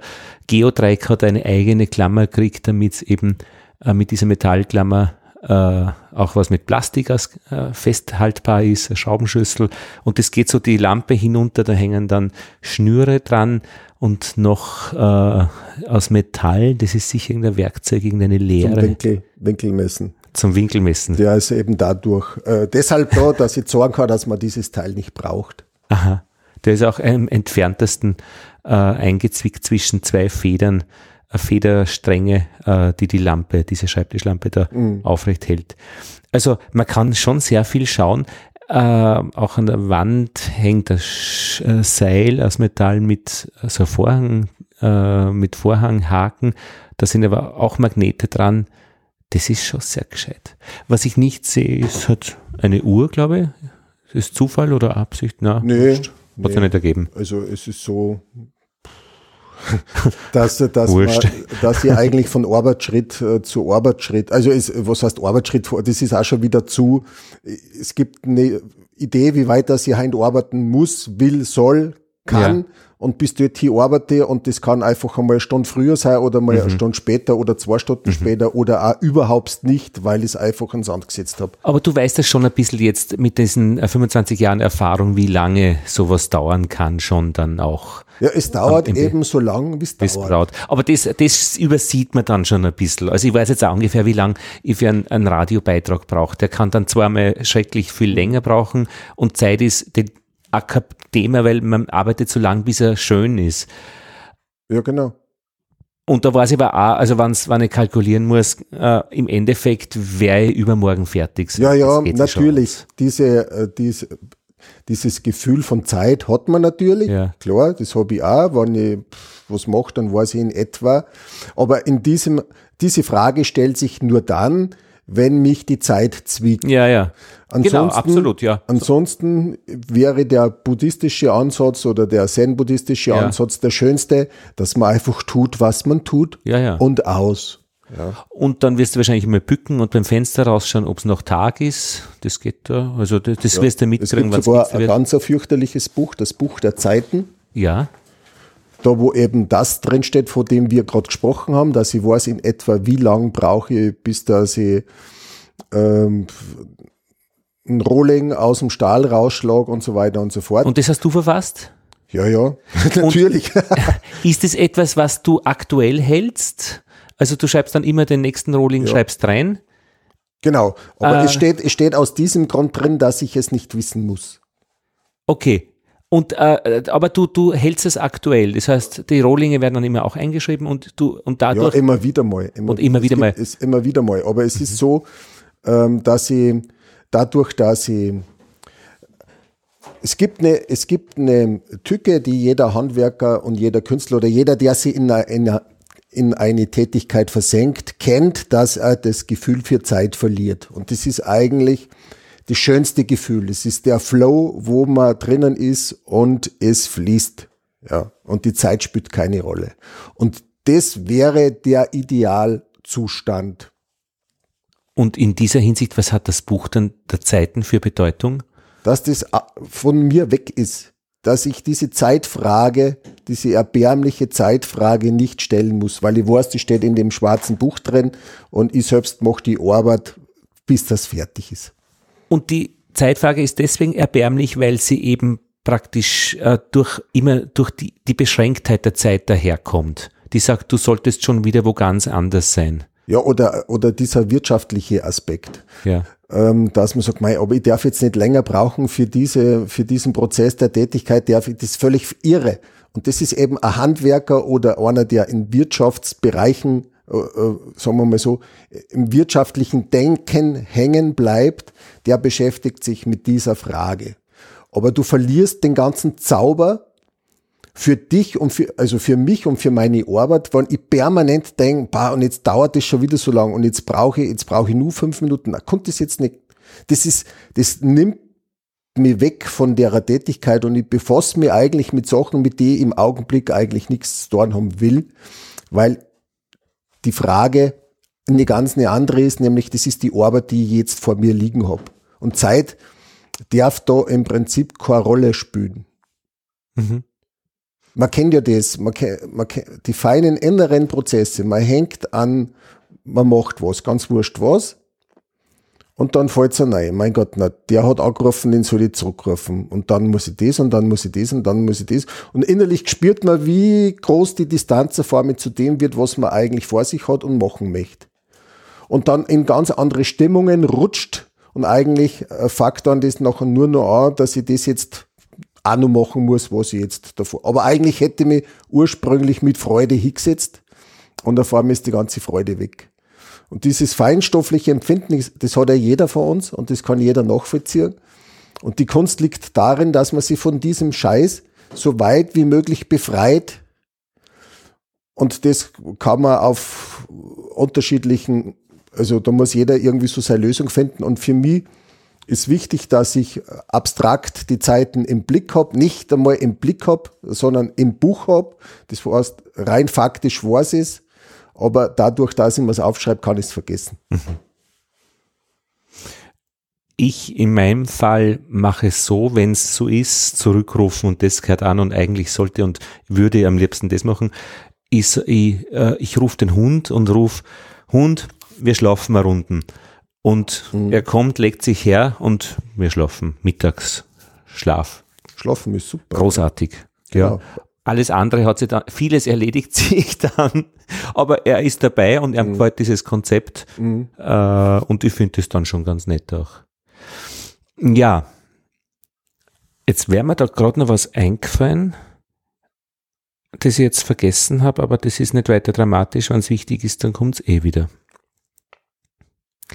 Jetzt bin ich ja zu dir geschickt worden, weil ich äh, gesagt habe, ähm, das Meisterstück ist eine Rubrik äh, und ich wüsste da wen, den Abenteuermesserschmied Norbert Leitner in Weng. Und sie haben gesagt, ja, bitte mach doch fünf Minuten, wir haben da eine Rubrik, das Meisterstück. Und du hast freundlicherweise gesagt, ja, äh, auch äh, wenn der erste Beitrag eben nur dieses Handwerkliche, aber nicht das Künstlerische erwischt hat. Jetzt machen wir, haben wir die Möglichkeit eines Updates mhm. praktisch. Also wieder ein neuer Versuch, einen Radiobeitrag zu machen, der, der irgendwie das auch einfängt. Und du mhm. kennst die äh, Rubrik, du hörst viel Radio und du hast gesagt, eigentlich liegt es nicht an einem Stück. Aber irgendwie müssen wir die Hörer dort in dieser Erwartung abholen. Könnte man diese Meisterstückgeschichte starten jetzt? Ja, ja, die Frage, was ein Meisterstück ist, eine sehr spannende Frage. Also das äh, hat mich tatsächlich eine Zeit beschäftigt, weil ich mir diese Frage noch nie äh, gestellt habe. Meisterstücke zeichnen sie ja sehr oft dadurch aus, dass sie sehr filigran verziert sind, äh, sehr detailreich ausgearbeitet sind oder die Materialien sehr wertvoll sind, das Gold, Elfenbein. Das nennt man dann oft Meisterstücke. Die Mechanismen gefinkelt, so schlimm. Ja, genau, raffiniert, äh, detailverliebt. Die Verbindungen perfekt und nicht überstehend. Genau, ja, ja, genau. Das äh, sehr genau gearbeitet. Und das sind natürlich alles Attribute, die äh, einen Wert haben. Ganz, ganz klar. Bei mir ist es so, ähm, dass die Frage, was ein Meisterstück ist, eben ganz stark davon abhängt, wer es betrachtet. Und aus meiner Warte heraus, aus Macher, ähm, steckt sehr viel Liebe drin, Leidenschaft drin, Kreativität drin, Eigensinn drin und Lebenszeit in Form von Arbeitszeit. Ja? Und das alleinig hebt's ja eigentlich zu einem Meisterstück. Und was wir, und wenn ich all das in eins von meinen Werke einstecke, dann bleibt mir am Ende als größtes Stück die Arbeitsweise, weil das Stück verlässt mich. Das ist weg. So ist für mich die Arbeitsweise von entscheidender Bedeutung. Wie etwas mache, wieso und warum, kehrt eindeutig ganz stark für mich zum Meister. Das ist das wertvollste Stück. Können wir das jetzt anwenden auf das Stück, das du zwischen zwei Servietten verborgen hattest? War das zufällig zwischen zwei Servietten? Das wird immer abgedeckt. Ja, an diesem Stück. Kannst du es mal beschreiben, was es ist? Das ist jetzt, es ist ein Messer. Meine Messer ähm, werden von Menschen gekauft, die einen sehr starken Bezug zur Natur haben. Also es sind Benutzer wie auch Sammler. So kommen meine Messer sehr weit um und um. Die meisten Stücke gehen ins Ausland. Der Abenteurer, der nimmt's mit hin zu die größten Berge und der Sammler tragt ins Museum, zum Beispiel auch in das Museum für moderne Kunst nach Hokkaido. Und was mir mit die Japaner speziell verbindet, ist eben dass sie den zweiten, dritten, vierten, fünften Gedanken zulassen und sie sehr tief mit einfachen Sachen beschäftigen. Und bei diesem Stück ist so, dass das Messer den Proportionen der Hand folgt. Und dieses Wissen, wie Dinge konzipiert sein müssen, dass sie gut funktionieren, das war bei uns auch sehr stark etabliert. Zu einer Zeit, wo der Mensch nur verbunden war mit dem, was er macht. Ja. Die Gegenstände, die uns umgeben, haben nicht, sind nicht zufällig so, wie sie sind, sondern sie haben eine gewisse Größe, ein gewisses Gewicht. Das alles wirkt zusammen, dass am Ende einfach stimmig ist. Und bei diesem Stück ist so, dass ähm, es genau der Proportion der Hand entspricht. Was heißt das? Das heißt, die Klingenlänge ähm, ist so lang wie der Finger. Das Werkzeug, das uns am vertrautesten ist, sind die Hände. Unsere, mit unseren Händen können wir unglaublich viel Sachen machen. Und unsere Klingen sind die Finger, die wir tagtäglich bei 10.000 Sachen im Gebrauch haben. Und wann die Hand was in die Hände kriegt, was, wo diese Proportionen bedacht sind, dann fühlt sie die Hand automatisch wohl und sagt, ha, das kenne ich. Damit kann ich umgehen. Stimmen diese Proportionen nicht, dann muss sie der Körper in Verbindung mit dem Geist einstellen drauf. Das heißt, wir können auch mit Klumpert arbeiten. Wir brauchen halt eine Zeitl. Und umso überraschender ist, wenn man eine Form Sachen in die Hand kriegt, wo man sagt, ah. Und es lässt sich vielleicht bei einem anderen Modell äh, besser erklären, bei einem anderen Messer von mir. Das ist der Hai, der liegt in der Hand wie ein Fisch im Wasser, wie ein Haifisch, kräftig und elegant. Und der ist perfekt ausbalanciert. Nicht nur in Nord-Süd-Richtung, also Klingenspitze und Heck, sondern auch seitlich stabil. Balanciert man den auf dem Finger und kippt das Messer zur Seite, richtet sie automatisch wieder hoch. Und wenn man so ein Teil in die Hand kriegt, dann sagt man, irgendwas ist da anders. Da das fühlt sich jetzt ganz anders an. Ja. Bei diesem Messer ist dann der Griff gen ungefähr genauso groß wie die Klinge? Nee. Ja, das ergibt sich da, aber das auf, auf diese, es muss eine Einheit bilden. Das ist einmal ganz wichtig. Wobei man ähm, aufpassen muss, dass man die Teile nicht isoliert betrachtet und das Zusammenspiel übersieht. übersieht. In dem Fall ähm, ergibt der Griff die Handfläche und der Zeigefinger eben die Klingenlänge. Wenn das so proportioniert ist, dass sie die Hand instinktiv auskennt, dann hat man ein ganz anderes Erlebnis, als wie wenn man ein Teil in die Hand kriegt und sagt, naja, gut, aber eigentlich hm, komisch. Inzwischen ist es so, haben wir es so umgeben mit Produkten, die alle komisch sind, ähm, dass, dass dieses Empfinden von Gutem doch extrem spürbar ist.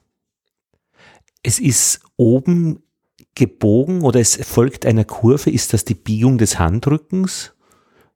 Naja, wenn man sich die Hand anschaut, ist es so, dass ähm, die Hand ein bisschen ein äh, wie eine Tragfläche konzipiert ist. Das heißt, innen haben wir eine Wölbung und außen haben wir eine Wölbung. Die Hand braucht also quasi oben mehr Platz als wie unten. Man kann einen Griff so gestalten, dass der der Hand entspricht. Das heißt, dass diese Wölbung auch im Griff wiederzufinden ist. Wenn man auf dieses, auf dieses Detail achtet, kommt man drauf, dass man den ganzen Griff und damit das ganze Messer viel kompakter bauen kann, ähm, als wie wenn man auf das nicht achtet. Das heißt, meine Messer zeichnen sie dadurch aus, dass sie sehr kompakt und sehr klein sind, weil sie, wie gesagt, der Proportion der Hand entsprechen. Und was für mich als Künstler ganz wichtig ist, ist die Reduktion. Das heißt, ich versuche durch Reduktion die Form zu stärken.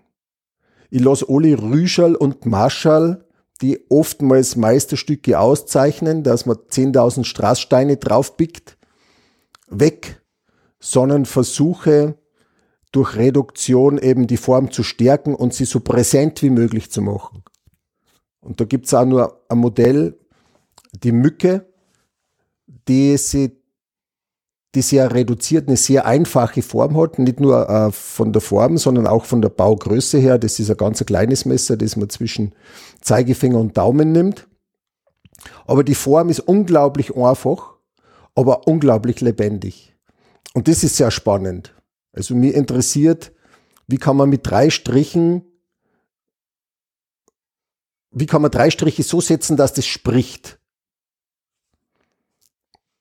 Und das findet man sehr oft in der japanischen Kultur, die mir da sehr nahe ist, weil im Zen-buddhistischen oder überhaupt in, in, der, in der ganzen Handwerkskultur ähm, in Japan äh, suchen sie sehr oft genau das, auf, wo ich auch auf der Suche bin. Genau. Und dann ehrt es mich natürlich auch nur mehr, wann meine Messer nachher in Japan gezeigt werden. Und auf der Suche nach der Reduktion sucht man dann sehr viel und man lässt dann vieles weg oder packt man erst nicht, gar nicht erst viel hinein? Ja, ähm, beide Ansätze sind möglich. Mein Ansatz ist eigentlich von Haus aus äh, mit sehr wenig zu beginnen und mit sehr wenig zu beginnen und dann drauf zu kommen, dass man von diesem wenigen, was man reinlegt, auch nur die Hälfte wegnehmen kann. Und die, die, die Reduktion äh, gilt nicht nur auf die Form und auf die Konzipierung von Produkt oder von meinen Objekte, sondern sie, die Arbeitsweise muss sie mittragen. Was heißt das? Das heißt, dass man nicht mit Kanonen auf Spatzen schießt, dass man nicht versucht, äh, mit Getöse einfache Sachen macht, die man heutzutage im Design ganz stark findet. Man findet extrem reduzierte Sachen. Es wird aber mit, mit, mit allen Wundertechniken daran gearbeitet, dass man ganz was Einfaches macht. wichtig ist, dass man, wenn man die Reduktion sucht im Produkt, auch die Reduktion in der Arbeitsweise finden muss. Das heißt, die, den Zugang zum Material finde ich nur dadurch, wenn ich ganz langsam und nur körperlich, sinnlich an diesem Material dran bin.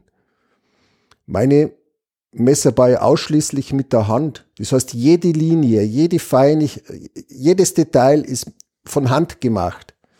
Ein Handwerker wird so heutzutage nicht arbeiten, das wäre verrückt. Das ist wie, wie Fliesenputzen im Schwimmbad mit dem Zahn, der Zahnbürste. Es ist, es hat eine Motivation. Die Reduktion hat eben auch damit zu tun, zu wissen, wann es genug ist. Jedes Holz ist anders. Zu wissen, wie fein ich ein Holz schleifen darf, dass es spricht, hat sehr viel mit Reduktion zu tun. Hör zu früh auf, ist zu früh und das Holz spricht nicht. Ist zu spät, schleife ich das Holz oder das Material oder den Stahl. Es betrifft alle Materialien. Schleife ich zu fein, spricht's auch nicht. Ja. Ist das der Sinn der Reduktion, die Dinge zum Sprechen zu bringen? Ja, absolut, absolut. Also es ist so, wenn du in einem Fußballstadion äh, bist, dann hörst du den Einzelnen nicht. Aber den möchte ich hören, was sagt er. Das heißt, in der Meditation versucht man ja genau das Gleiche, dass man ruhig wird. Das ist eigentlich eine Finte, weil dieses Ruhigwerden passiert nicht dadurch, dass man ruhig wird, sondern dass man zuhört. Wenn man dem Inneren ähm, zuhört, dann wird man automatisch ruhiger. Wenn man freigibt, wenn man zulässt. Weil man zulässt, genau. Und das ist ähm, eine ganz eine ganz entscheidende Methodik, wie ihm an meine Produkte oder an das Material, ich habe ja nicht mit einem Produkt zu tun, ich habe es dann mit einem Stückel Holz zu tun. Das Holz variiert von der Qualität, je nach Zentimeter ist jetzt mal anders.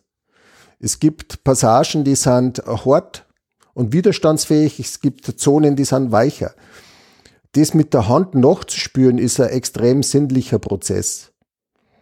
Und der ist, und, und dieser Prozess macht mir Freude. Das heißt, das ist die Arbeitsweise, ist dem Meister, ist das Stück, das dem Meister viel näher ist.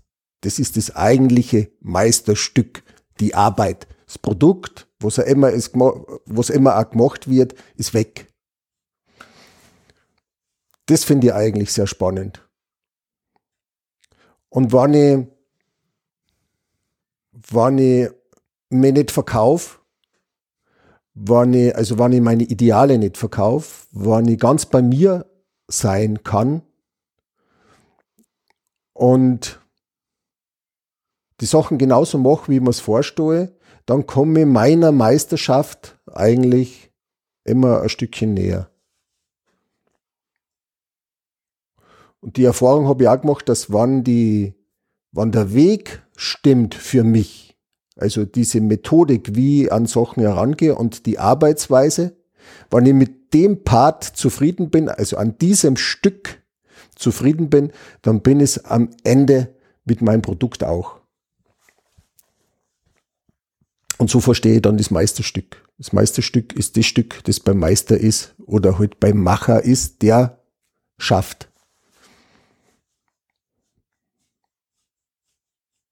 Ja. Zu abstrakt? Na, überhaupt nicht. Hat das. Das ist jetzt ein Repräsentant, dieses Messer, das hier liegt. Ein Repräsentant des Meisterstücks Arbeitsweise. Sage ich das richtig?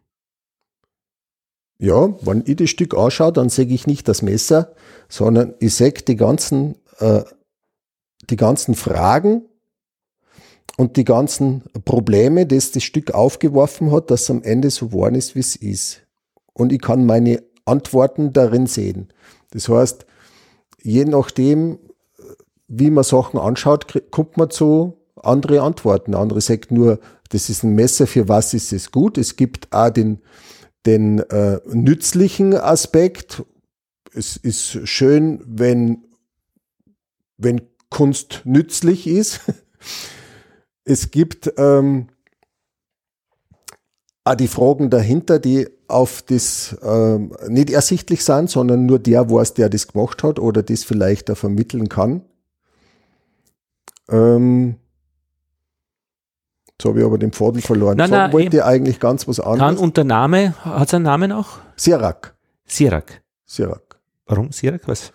Sierak, das sind äh, Eisgebilde, die am Gletscher hängen, die sehr filigran und sehr ästhetisch in der Landschaft stehen. Und es ist oft so, dass ich äh, das Wort zuerst hab und die Empfindung danach und erst dann quasi ähm, das Messer mache. Und es ist so, dass ich meine Sachen nicht gestalte. Ich sitze mir nicht hin, frage mich, was könnte der Kunde brauchen. Ich sitze mir nicht hin und entwirf und zeichne was und radiere um und um und denke mir, ah, nee, passt nicht. Sondern es ist so, dass sie sich innerlich aufdrängt mit der Idee, die sortiert sie im Laufe der Zeit. Es dauert unter Umständen Jahre. Und erst wenn die Zeit reif ist, sitzen wir hier und mach's in Echtzeit. Das heißt, auch da werden keine Schablonen und Muster angefertigt, sondern es ist ein Stück, das dann aus dem Prozess aus entsteht. Aber die Vorgeschichte ist viel länger. Ja, ich glaube, wir haben jetzt äh, nach äh, wie vielen Jahren? 15 Jahren ein Update. Äh, es hat sich auch äh, das Radio oder das Hören weiterentwickelt, weil Podcasts hätte es damals schon gegeben, aber das war noch nicht mein Format. Ich finde das Gespräch äh, eigentlich besser wie die Darstellung von Dingen in einer Radiosendung, gerade in deinem Fall. Ähm, naja, da haben wir ja aktualisiert. Glaubst du, wird in, in, wenn wir in 15 Jahren dieses Gespräch jetzt anhören, das wir heute führen, da wirst du wahrscheinlich wieder sagen, ja, damals äh, war das schon alles da und wirst mir dann sagen, was wir alles nicht geredet haben. Ja. Ähm, Weil du vielleicht sagst, eigentlich hätte das in Bewegung stattfinden müssen, was wir jetzt besprochen haben in Worten.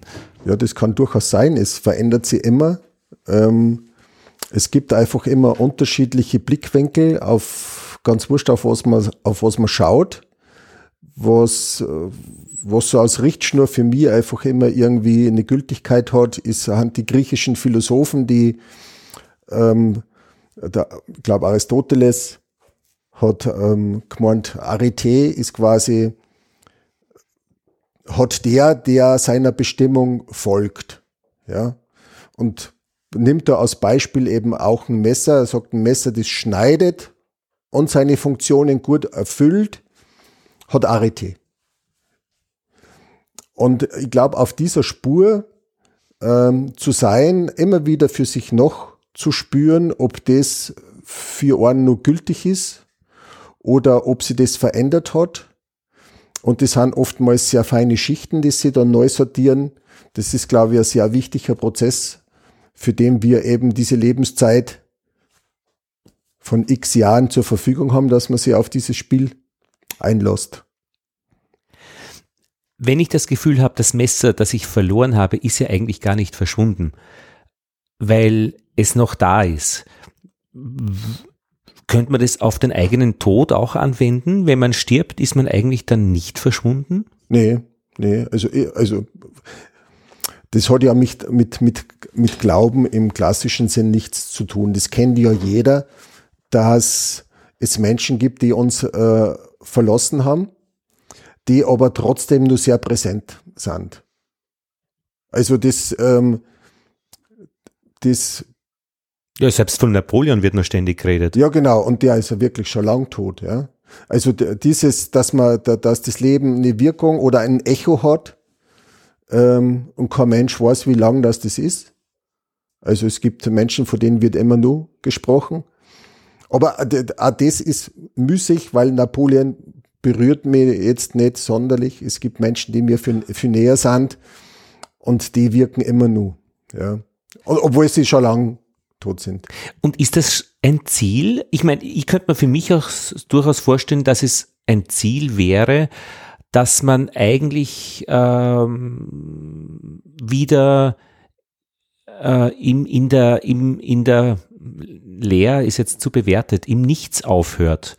Also, dass man auch mit seinen Erinnerungen geht, äh, stirbt oder einfach, es hört wieder bei Null auf. Es hat doch bei Null begonnen und es ist in Ordnung, ja. wenn niemand von einem spricht. Ja, ja, ja, ja, absolut. Ich glaube, das ist einfach nur, es ist einfach nur, äh, der Mensch hat einfach dazu eine starke Neigung, dass er sie einfach zu wichtig nimmt. Und ich glaube, äh, also vor 48 Jahren habe ich nicht gewusst, wo ich bin. Mhm. Ja. Also, und, und jetzt in 48 Jahren weiß ich es auch wieder nicht, wo ich bin. Und du, wer glaub, weiß, vielleicht weiß es ab morgen. Also ich meine, man soll nichts ausschließen. Nee, nee, nee.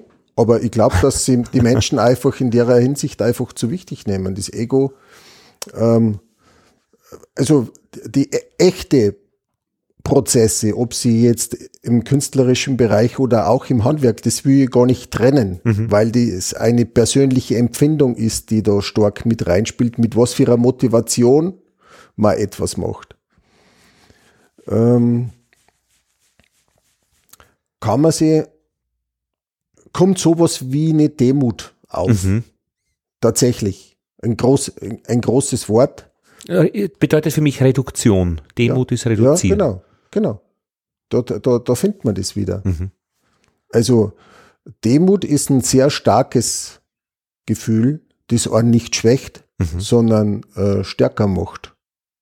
Und ich glaube, das ist was, was uns alle im Prinzip gut tun würde, wenn man sie wieder die Zeit nimmt, sie spielerisch auf Prozesse einzulassen. Ja, ich finde das bemerkenswert hinsichtlich äh, der Verkehrsmeldungen, wo man seit einigen Jahren, wann es im Mittag eben spricht, vom Zeitverlust. Ein Stau auf der Südosttangente, äh, Zeitverlust 40 mhm. Minuten. Ja, das ist irre. Das ist, weil, weil das ist Zeit einfach nur wirtschaftlich, das ist. Zeitverlust. Also äh, es kann mir ja nichts zustoßen, also es kann mir, es kann mir viel zustoßen stoßen in meinem Leben, aber Zeitverlust, das hätte ich noch nie irgendwie mhm. äh, formuliert. Ja, also ich finde sich, also ich nenne das Lücken. Aha. Äh, es ist total, ich finde das total schön, wenn ich äh, bei der Supermarktkasse stehe und vor mir stehen 10, 15 ja. Leute.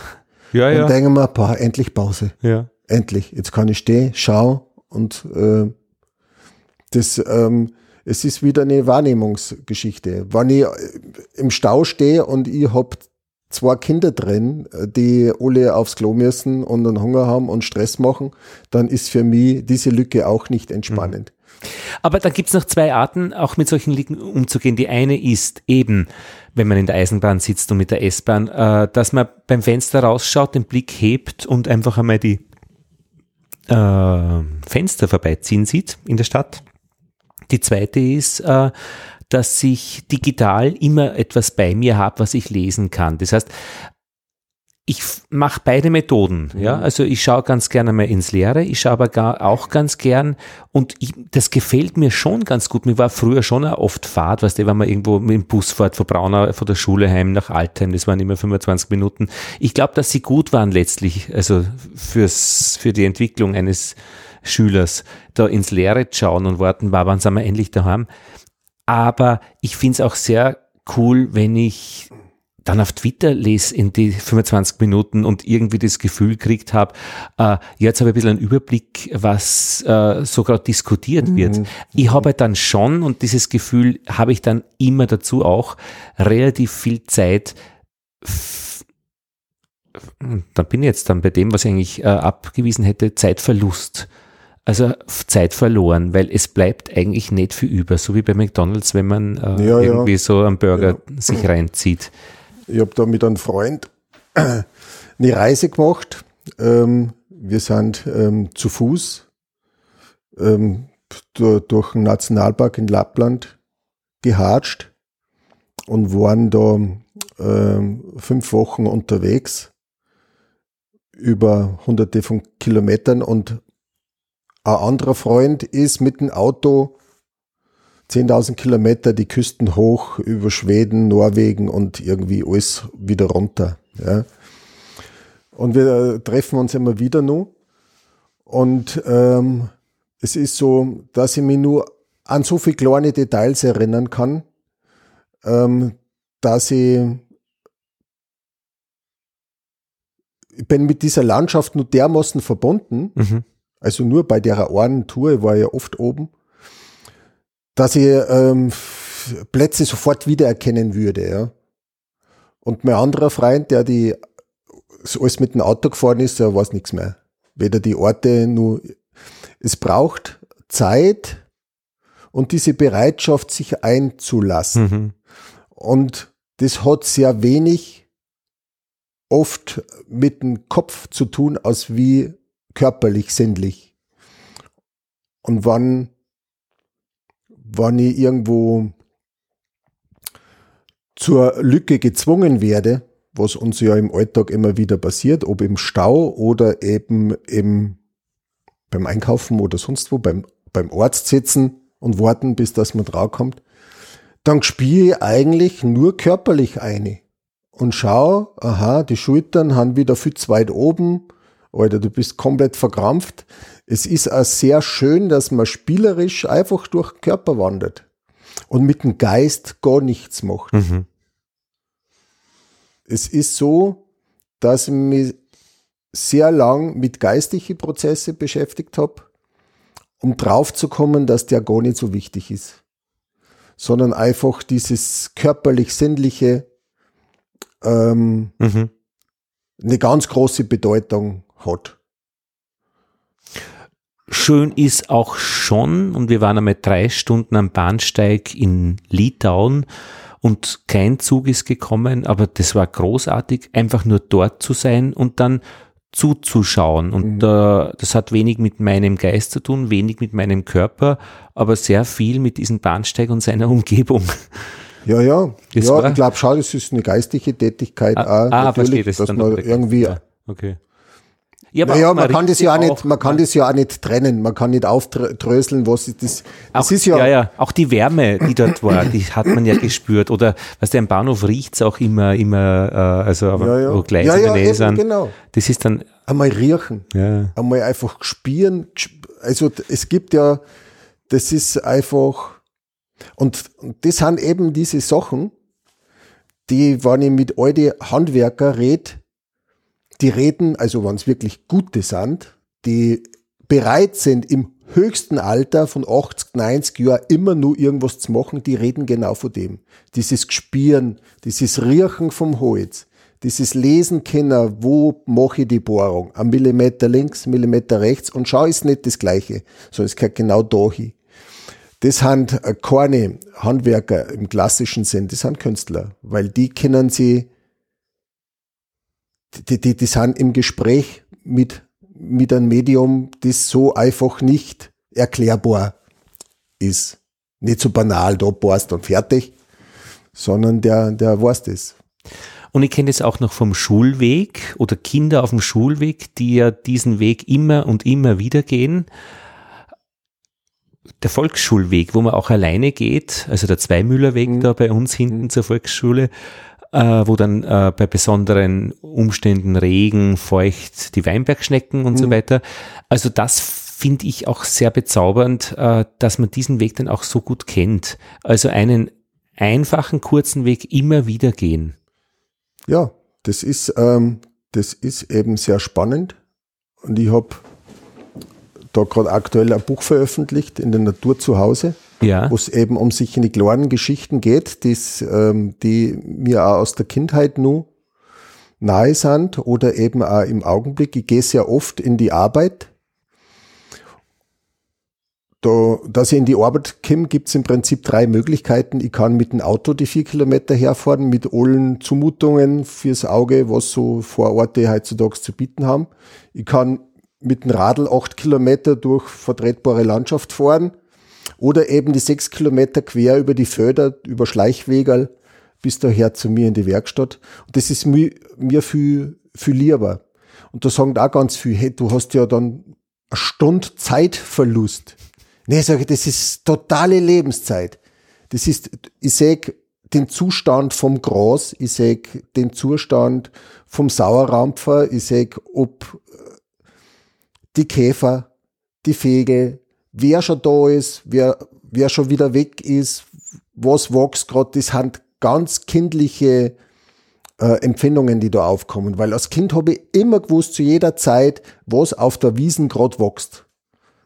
Und heutzutage geht keiner mehr auf der Wiesen, sondern der fährt alle, alle fahren mit dem Auto auf Asphalt. Und die, dieses Lebens, und man, man spürt sofort, dass sich das andere einfach viel lebendiger anfühlt, viel mehr nach Leben und das andere einfach viel grauer, monotoner, lebloser ist. Das empfindet eigentlich jeder Mensch, der es nur irgendwie beieinander hat, dass, ähm, dass das eine lebendiger ist und das andere sich eher fad und langweilig anfühlt. Im Kontrast, weil du beides kennst, aber wenn du nur das Langweilige kennst, dann könnte es ja sein, dass das das Aufregende ist, wie sich das Textil anfühlt im Auto, wenn man zur Schule gefahren ja, ja. wird, wie ja, es riecht, sicher, sicher. was gerade im mhm. Monitor mhm. gespielt mhm. wird äh, oder das stimmt, ja.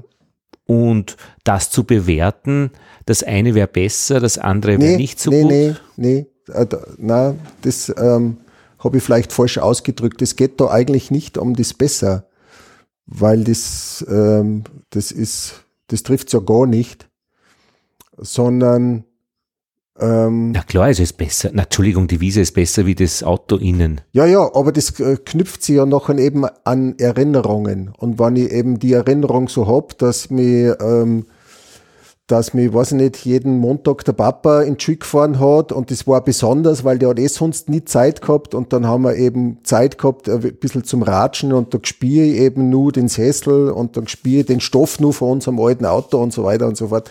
Dann ist das ja auch ähm, dann kann man das ja nicht mehr so bewerten, was besser oder, aber es gibt tatsächlich ein ursprüngliches Empfinden, glaube ich, mhm. das der Mensch in sich trägt, das, was, äh, was er eben kaum begreifen kann oder immer wieder zumindest vergisst, ist, dass der Mensch Teil der Natur ist. Er kommt da außer. Ja? aber das hast du für dich im modernen Leben immer wieder. Aber das hast du eben für dich so erkannt Du, glaube ich, willst das nicht anwenden auf andere Leute, dass die das auch so sehen. Also nee, dieser Sendungsgedanke nee, ist da nee. völlig fremd. Und das könnte man ja dann auch eben durchaus eben für dieses Kind im Auto ja auch eben ja, ja, absolut, anwenden. Genau. Absolut. Also, also äh, es ist praktisch, dein Buch ist keine, äh, äh, keine, keine Message zurück zur Natur oder irgendwie für nee, jeden. Nee, ich, das ist ja, da muss man immer sehr vorsichtig sein. Und das ist, ähm, ähm, das treibt das Ego kann einen zu so einem Irrsinn treiben, dass man dass man glaubt, dass man selbst die, die, mhm. die, die einzige Antwort hat. Nee, ich kann immer nur äh, von mir selbst sprechen, von meinen Empfinden und von nichts anderem. Ich kann nicht sagen, was für den anderen besser ist. Spannend ist dann trotzdem, dass irgendwie Millionen oder etliche Tausende von Euros in Studien äh, investiert werden, wie jetzt eben gerade vor kurzem, ich glaube, eine dänische Studie war das, die sie damit beschäftigt hat, ähm, wo sie Kinder äh, entspannen können, wo sie, wo sie sich körperlich einfach wirklich entspannen können. Und sie sind draufgekommen, dass das sehr gut im Grünen in der Natur kennen. Also Kinder entspannen sie draußen auf der Wiesen, im Wald, in der Natur, wo es grün ist, am besten. Die, diese Studie, glaube ich, hätten sie sich sparen können. Sie hätten einfach die Kinder selbst fragen mhm. können. Mhm. Wenn sie es kennen, eben, wenn sie im, wenn sie schon einmal im Wald waren, was ja gar nicht so ganz trivial ja, ist. Dass man also ich habe immer wieder diese Erfahrung gemacht, dass sich der Mensch einfach, also dass sie Menschen mit, die ich zu tun gehabt habe, und da gibt's etliche, die aus der Großstadt kommen, dass sie sich doch in der Natur immer deutlich äh, entspannt haben. Und da vor allem der Blick mhm. viel, viel offener und viel weiter und viel breiter geworden ist. Mhm. Aber ich will auch kein so, ähm, so zurück zur Natur, koste es, was es wolle, äh, ist ein Schmoren. Also das ist immer zu, zu, zu kurz gehüpft. Naja, wenn sich das Leben in Shoppingcenter abspielt, weil es nicht anders geht, weil es sonst nichts gibt, mhm. ist das schon äh, jetzt im Vergleich tragisch, ja, finde ich, ja. Ja, das kann man so bewerten. Äh, ich glaube, dass einfach, dass vielleicht das besser ist, dass man verschiedenes Angebot hat, mhm. dass Kinder auch vielleicht einmal so eine Zeit auf der Alm mhm, äh, verbringen genau. können, so eine Woche und einfach dann selbst entscheiden ob einer das Shoppingcenter irgendwie, was einer das gibt, mhm. ja, und was einer das andere gibt. Mhm. Und es ist ja beides dann sicher sehr unterschiedlich bewertet. Mhm. Shoppingcenter, ja, da kann ich Leid schauen und dann weiß ich, wer mit wem und dann gibt's die Themen, die aktuell spannend und reizvoll. Und auf der Alm, da habe ich mich mhm. einfach eine ganze Woche nicht gewaschen, habe nur ich selber sein können und ich habe mich mit Storner gespielt, wo man nie gedacht hätte, dass ich das tue. Keine Ahnung. Mhm. Aber dieses Angebot, muss, glaube ich, ähm, also gerade speziell für Kinder, immer, immer da sein. Muss da sein. Nicht soll da sein, sondern muss da sein. M muss da sein, dass man mhm. eben, also Sagst du jetzt alter Pfadfinder nebenbei? Sag ich, genau, als alter Pfadfinder, da wollte ich gerade, da wollte ich gerade hin, dass ich eine Standortbestimmung machen kann. Mhm brauche ich immer zwei Referenzpunkte, dass ich sagen kann, wo bin ich. Mhm. Das rückwärts einschneiden, gefürchtet für jeden, der sich mit Kartenkompass nicht gut auskennt, ist, ich brauche zwei Punkte, dass ich meinen Standort bestimmen kann. Und ich glaube, in Wirklichkeit sind es nicht zwei, sondern sind es viel mehr. Und auf dieses Spiel sollte man sich einfach immer wieder einlassen. Das brauche ich ja nicht, weil am Handy habe ich die Standortbestimmung auf Knopfdruck. Also da muss ich nicht rückwärts einschneiden, da muss ich nicht einmal schauen, wo ich bin, weiß ich, wo ich bin. Ja, das glaubt man, dass man es weiß. ja, eben. Man glaubt, man glaubt es, dass man ich das weiß. Habt aber schon aber jetzt gerade in Strobel so eine App runtergeladen, weil ich wissen will, wie heißt dieser Berg und wo ist der, der Schober. Äh, mhm. Da gibt's eine App, die, die ja. da filmst du den Horizont und die zeichnet er den Berg ganz mhm. reduziert und beschriftet den. Mhm. Das finde ich schon faszinierend äh, und war praktisch. Weil da habe ich gewusst, wo er dann ist. Der ist nämlich dann rechts hinten gewesen. Ich habe glaube vor mir und es war, glaube ich, vor mir der Höllenkugel oder was. Ja, wenn kein anderer Mensch oben steht am Berg, ist das sicher spannend, weil man so eine App hat am Handy. Also ich würde einfach immer gern fragen, wann ich mir ja. nicht, ich sage, was ist das für einer? Jemanden fragen. Und der sagt noch ein Böcherner und sagt, ah, da, hm. ein Böcherner. Ich denke manchmal, äh, manchmal mit dem Hund in der Straßenbahn, äh, wenn ihr Kind sehe, das am Handy ist, manchmal versuche ich einen Kontakt zu ermöglichen. Mhm. Und das funktioniert meistens. Also so ein bisschen über einen Hund, äh, Hund streicheln, darf ich ihn streicheln. Mhm. Manchmal ist dann teilweise das Handy doch dann noch attraktiver, aber es ist einfach auch so. Ähm, ich finde manchmal, wenn jemand ein Selfie von sich macht, die Touristen in Wien oder so, ähm, versuche ich auch einen Kontakt herzustellen und biete an, soll ich ein Foto von Ihnen mhm. machen oder so. Ja, ja. Einfach nur, dass da ein mhm. bisschen ein sozialer Wechsel, mhm. also dieses, dieser Austausch stattfindet. Ist manchmal irrsinnig nett, geht auch über den Hund oft sehr, mhm. sehr nett. Äh, manchmal funktioniert es nicht und manchmal ist es einfach blank aufdringlich und man macht es eh nicht oft. Aber so ein bisschen spielen an diesen, an diesen ja. Grenzen, weil wozu, wozu ist, ist denn jemand nach Wien gekommen? Jawohl, vielleicht, dass er dann doch auch ein Kontakt mit einem Einheimischen ja, möglich ja. ist. Das ist ganz das bestimmt ist so. Ich kann halt, ich studiere das an meinem Innenleben immer sehr genau, weil das ist das Einzige, was ich zur Verfügung habe. Ich mhm. kann mir den Kopf über andere Worte zerbrechen, bringt mhm. aber nichts, weil ich in dieses Seelenleben oder Empfinden gar nicht vordringen kann, sondern das sind dann Anmaßungen zum, oder ja, Zuschreibungen oder es ja. bringt gar nichts ich kenne das sehr genau, dass dieses Konsumieren von Medien im Sinne von Smartphone, Tablet, Smartphone habe ich gar keins, auf mhm. das verzichte ich sehr gerne, dass es, dass ein, das Hemd viel näher ist als wie der Rock. Das heißt, es geht nicht um das Tablet oder um das Handy, mhm. sondern um die eigene Emotion. Mhm. Und diese Geräte werden zur Emotionskontrolle. Äh, äh, Gestaltung. Gestaltung, genau. Führung. Verwendet. Führung. Wenn ich innerlich bedrängt wir, weil sie gerade wieder irgendwas aufmacht in mir, was ich gar nicht haben will, dann greife ich ganz gern zum Tablet und schaue gerade, was sie auf Instagram mhm. tut. Das heißt, es wird zur Emotionsregulation verwendet und das macht das Problem. Dafür rauchen wir aber alle nicht mehr. Ja, aber man hätte eigentlich nur eine Hand frei. Na, es wird viel weniger geraucht. Also Rauchen und, und Instagram. Rauchen ist das Gleiche. Also ähm, Rauchen immer dann, wenn ich äh, Unlust, Unruhe, ähm, eine innere Aufruhr oder Langeweile empfinde, dann kann ich mal Zigaretten anstecken. Oder ich kann aufs Tablet schauen. Ich glaube, das, das ist das Problem. Es ist nicht mhm. das Tablet das Problem, es ist nicht äh, mhm. das Smartphone das Problem oder die Technik im Allgemeinen, ja. sondern dies, äh, eben dieses innerlich mit sich arbeiten. Und auch positiv arbeiten, ich meine, Instagram zu öffnen im Sinne, äh, Bilder anzuschauen oder Bilder raufzuladen, die man selbst äh, gemacht hat, ist ja auch gestaltend. Also ist ja nichts ja, alles übel. Ja, ja, absolut. Ob es aber zur absoluten Selbstdarstellung wird ja, ja. oder Na, eben zu einer ja, Art von äh, Geltungssucht oder Darstellungssucht, das ja auch sehr weit verbreitet ist, oder einfach ähm, zu zeigen, was man hat. Mhm. Äh, mein Rolex, mein meine Mont Blanc Federn, meine, was der Kuckuck was, dann wird es sicher wieder spannend, dass man da genauer hm. hinschaut. Was, was, was du jetzt schon, was du heute noch machen wirst, also ich werde jetzt mein, äh, meine Sachen dann langsam zusammenpacken und äh, ich habe genug Zeit noch, dass ich vielleicht um einen Mattsee laufe, weil mhm. da war ich noch nie.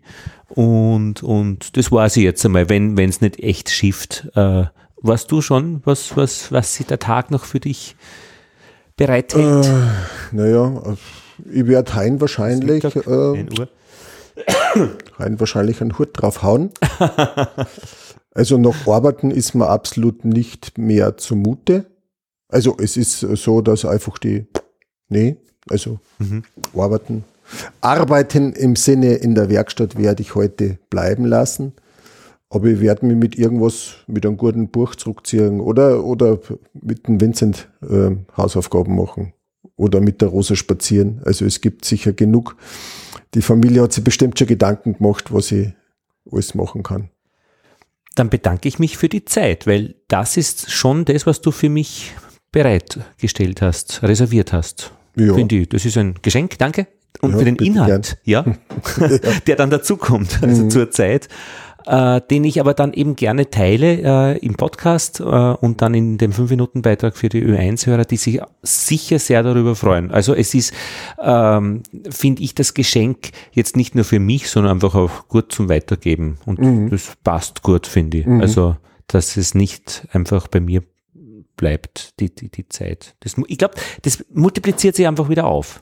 Ja. ja. Also wir werden Leute erreichen damit, die, die wieder eben ihre Zeit damit gestalten und äh, äh, das hast du praktisch, wenn man das als Zeitverlust danach sehen würde, du hast halt nichts gearbeitet am Vormittag, äh, kommt wieder rein durch das, was die. Ja, so würde es ja gar nicht, so würde ja, so würde es ja gar nicht bezeichnen. So würde es gar nicht, würde es gar nicht sagen. Wird immer, wenn man dieses Wort Arbeit in den Mund nimmt, muss ja, man ja. sehr vorsichtig sein. Ja.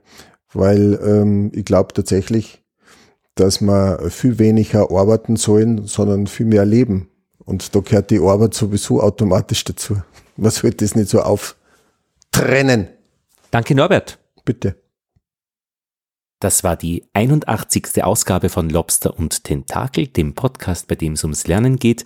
Wenn ihr den 5-Minuten-Beitrag über mein Meisterstück von Norbert Leitner hören möchtet, dann ist das am 6. Juni 2019 im ORF Radioprogramm Österreich 1 um circa 15.45 Uhr. Die Sendung heißt Moment leben heute.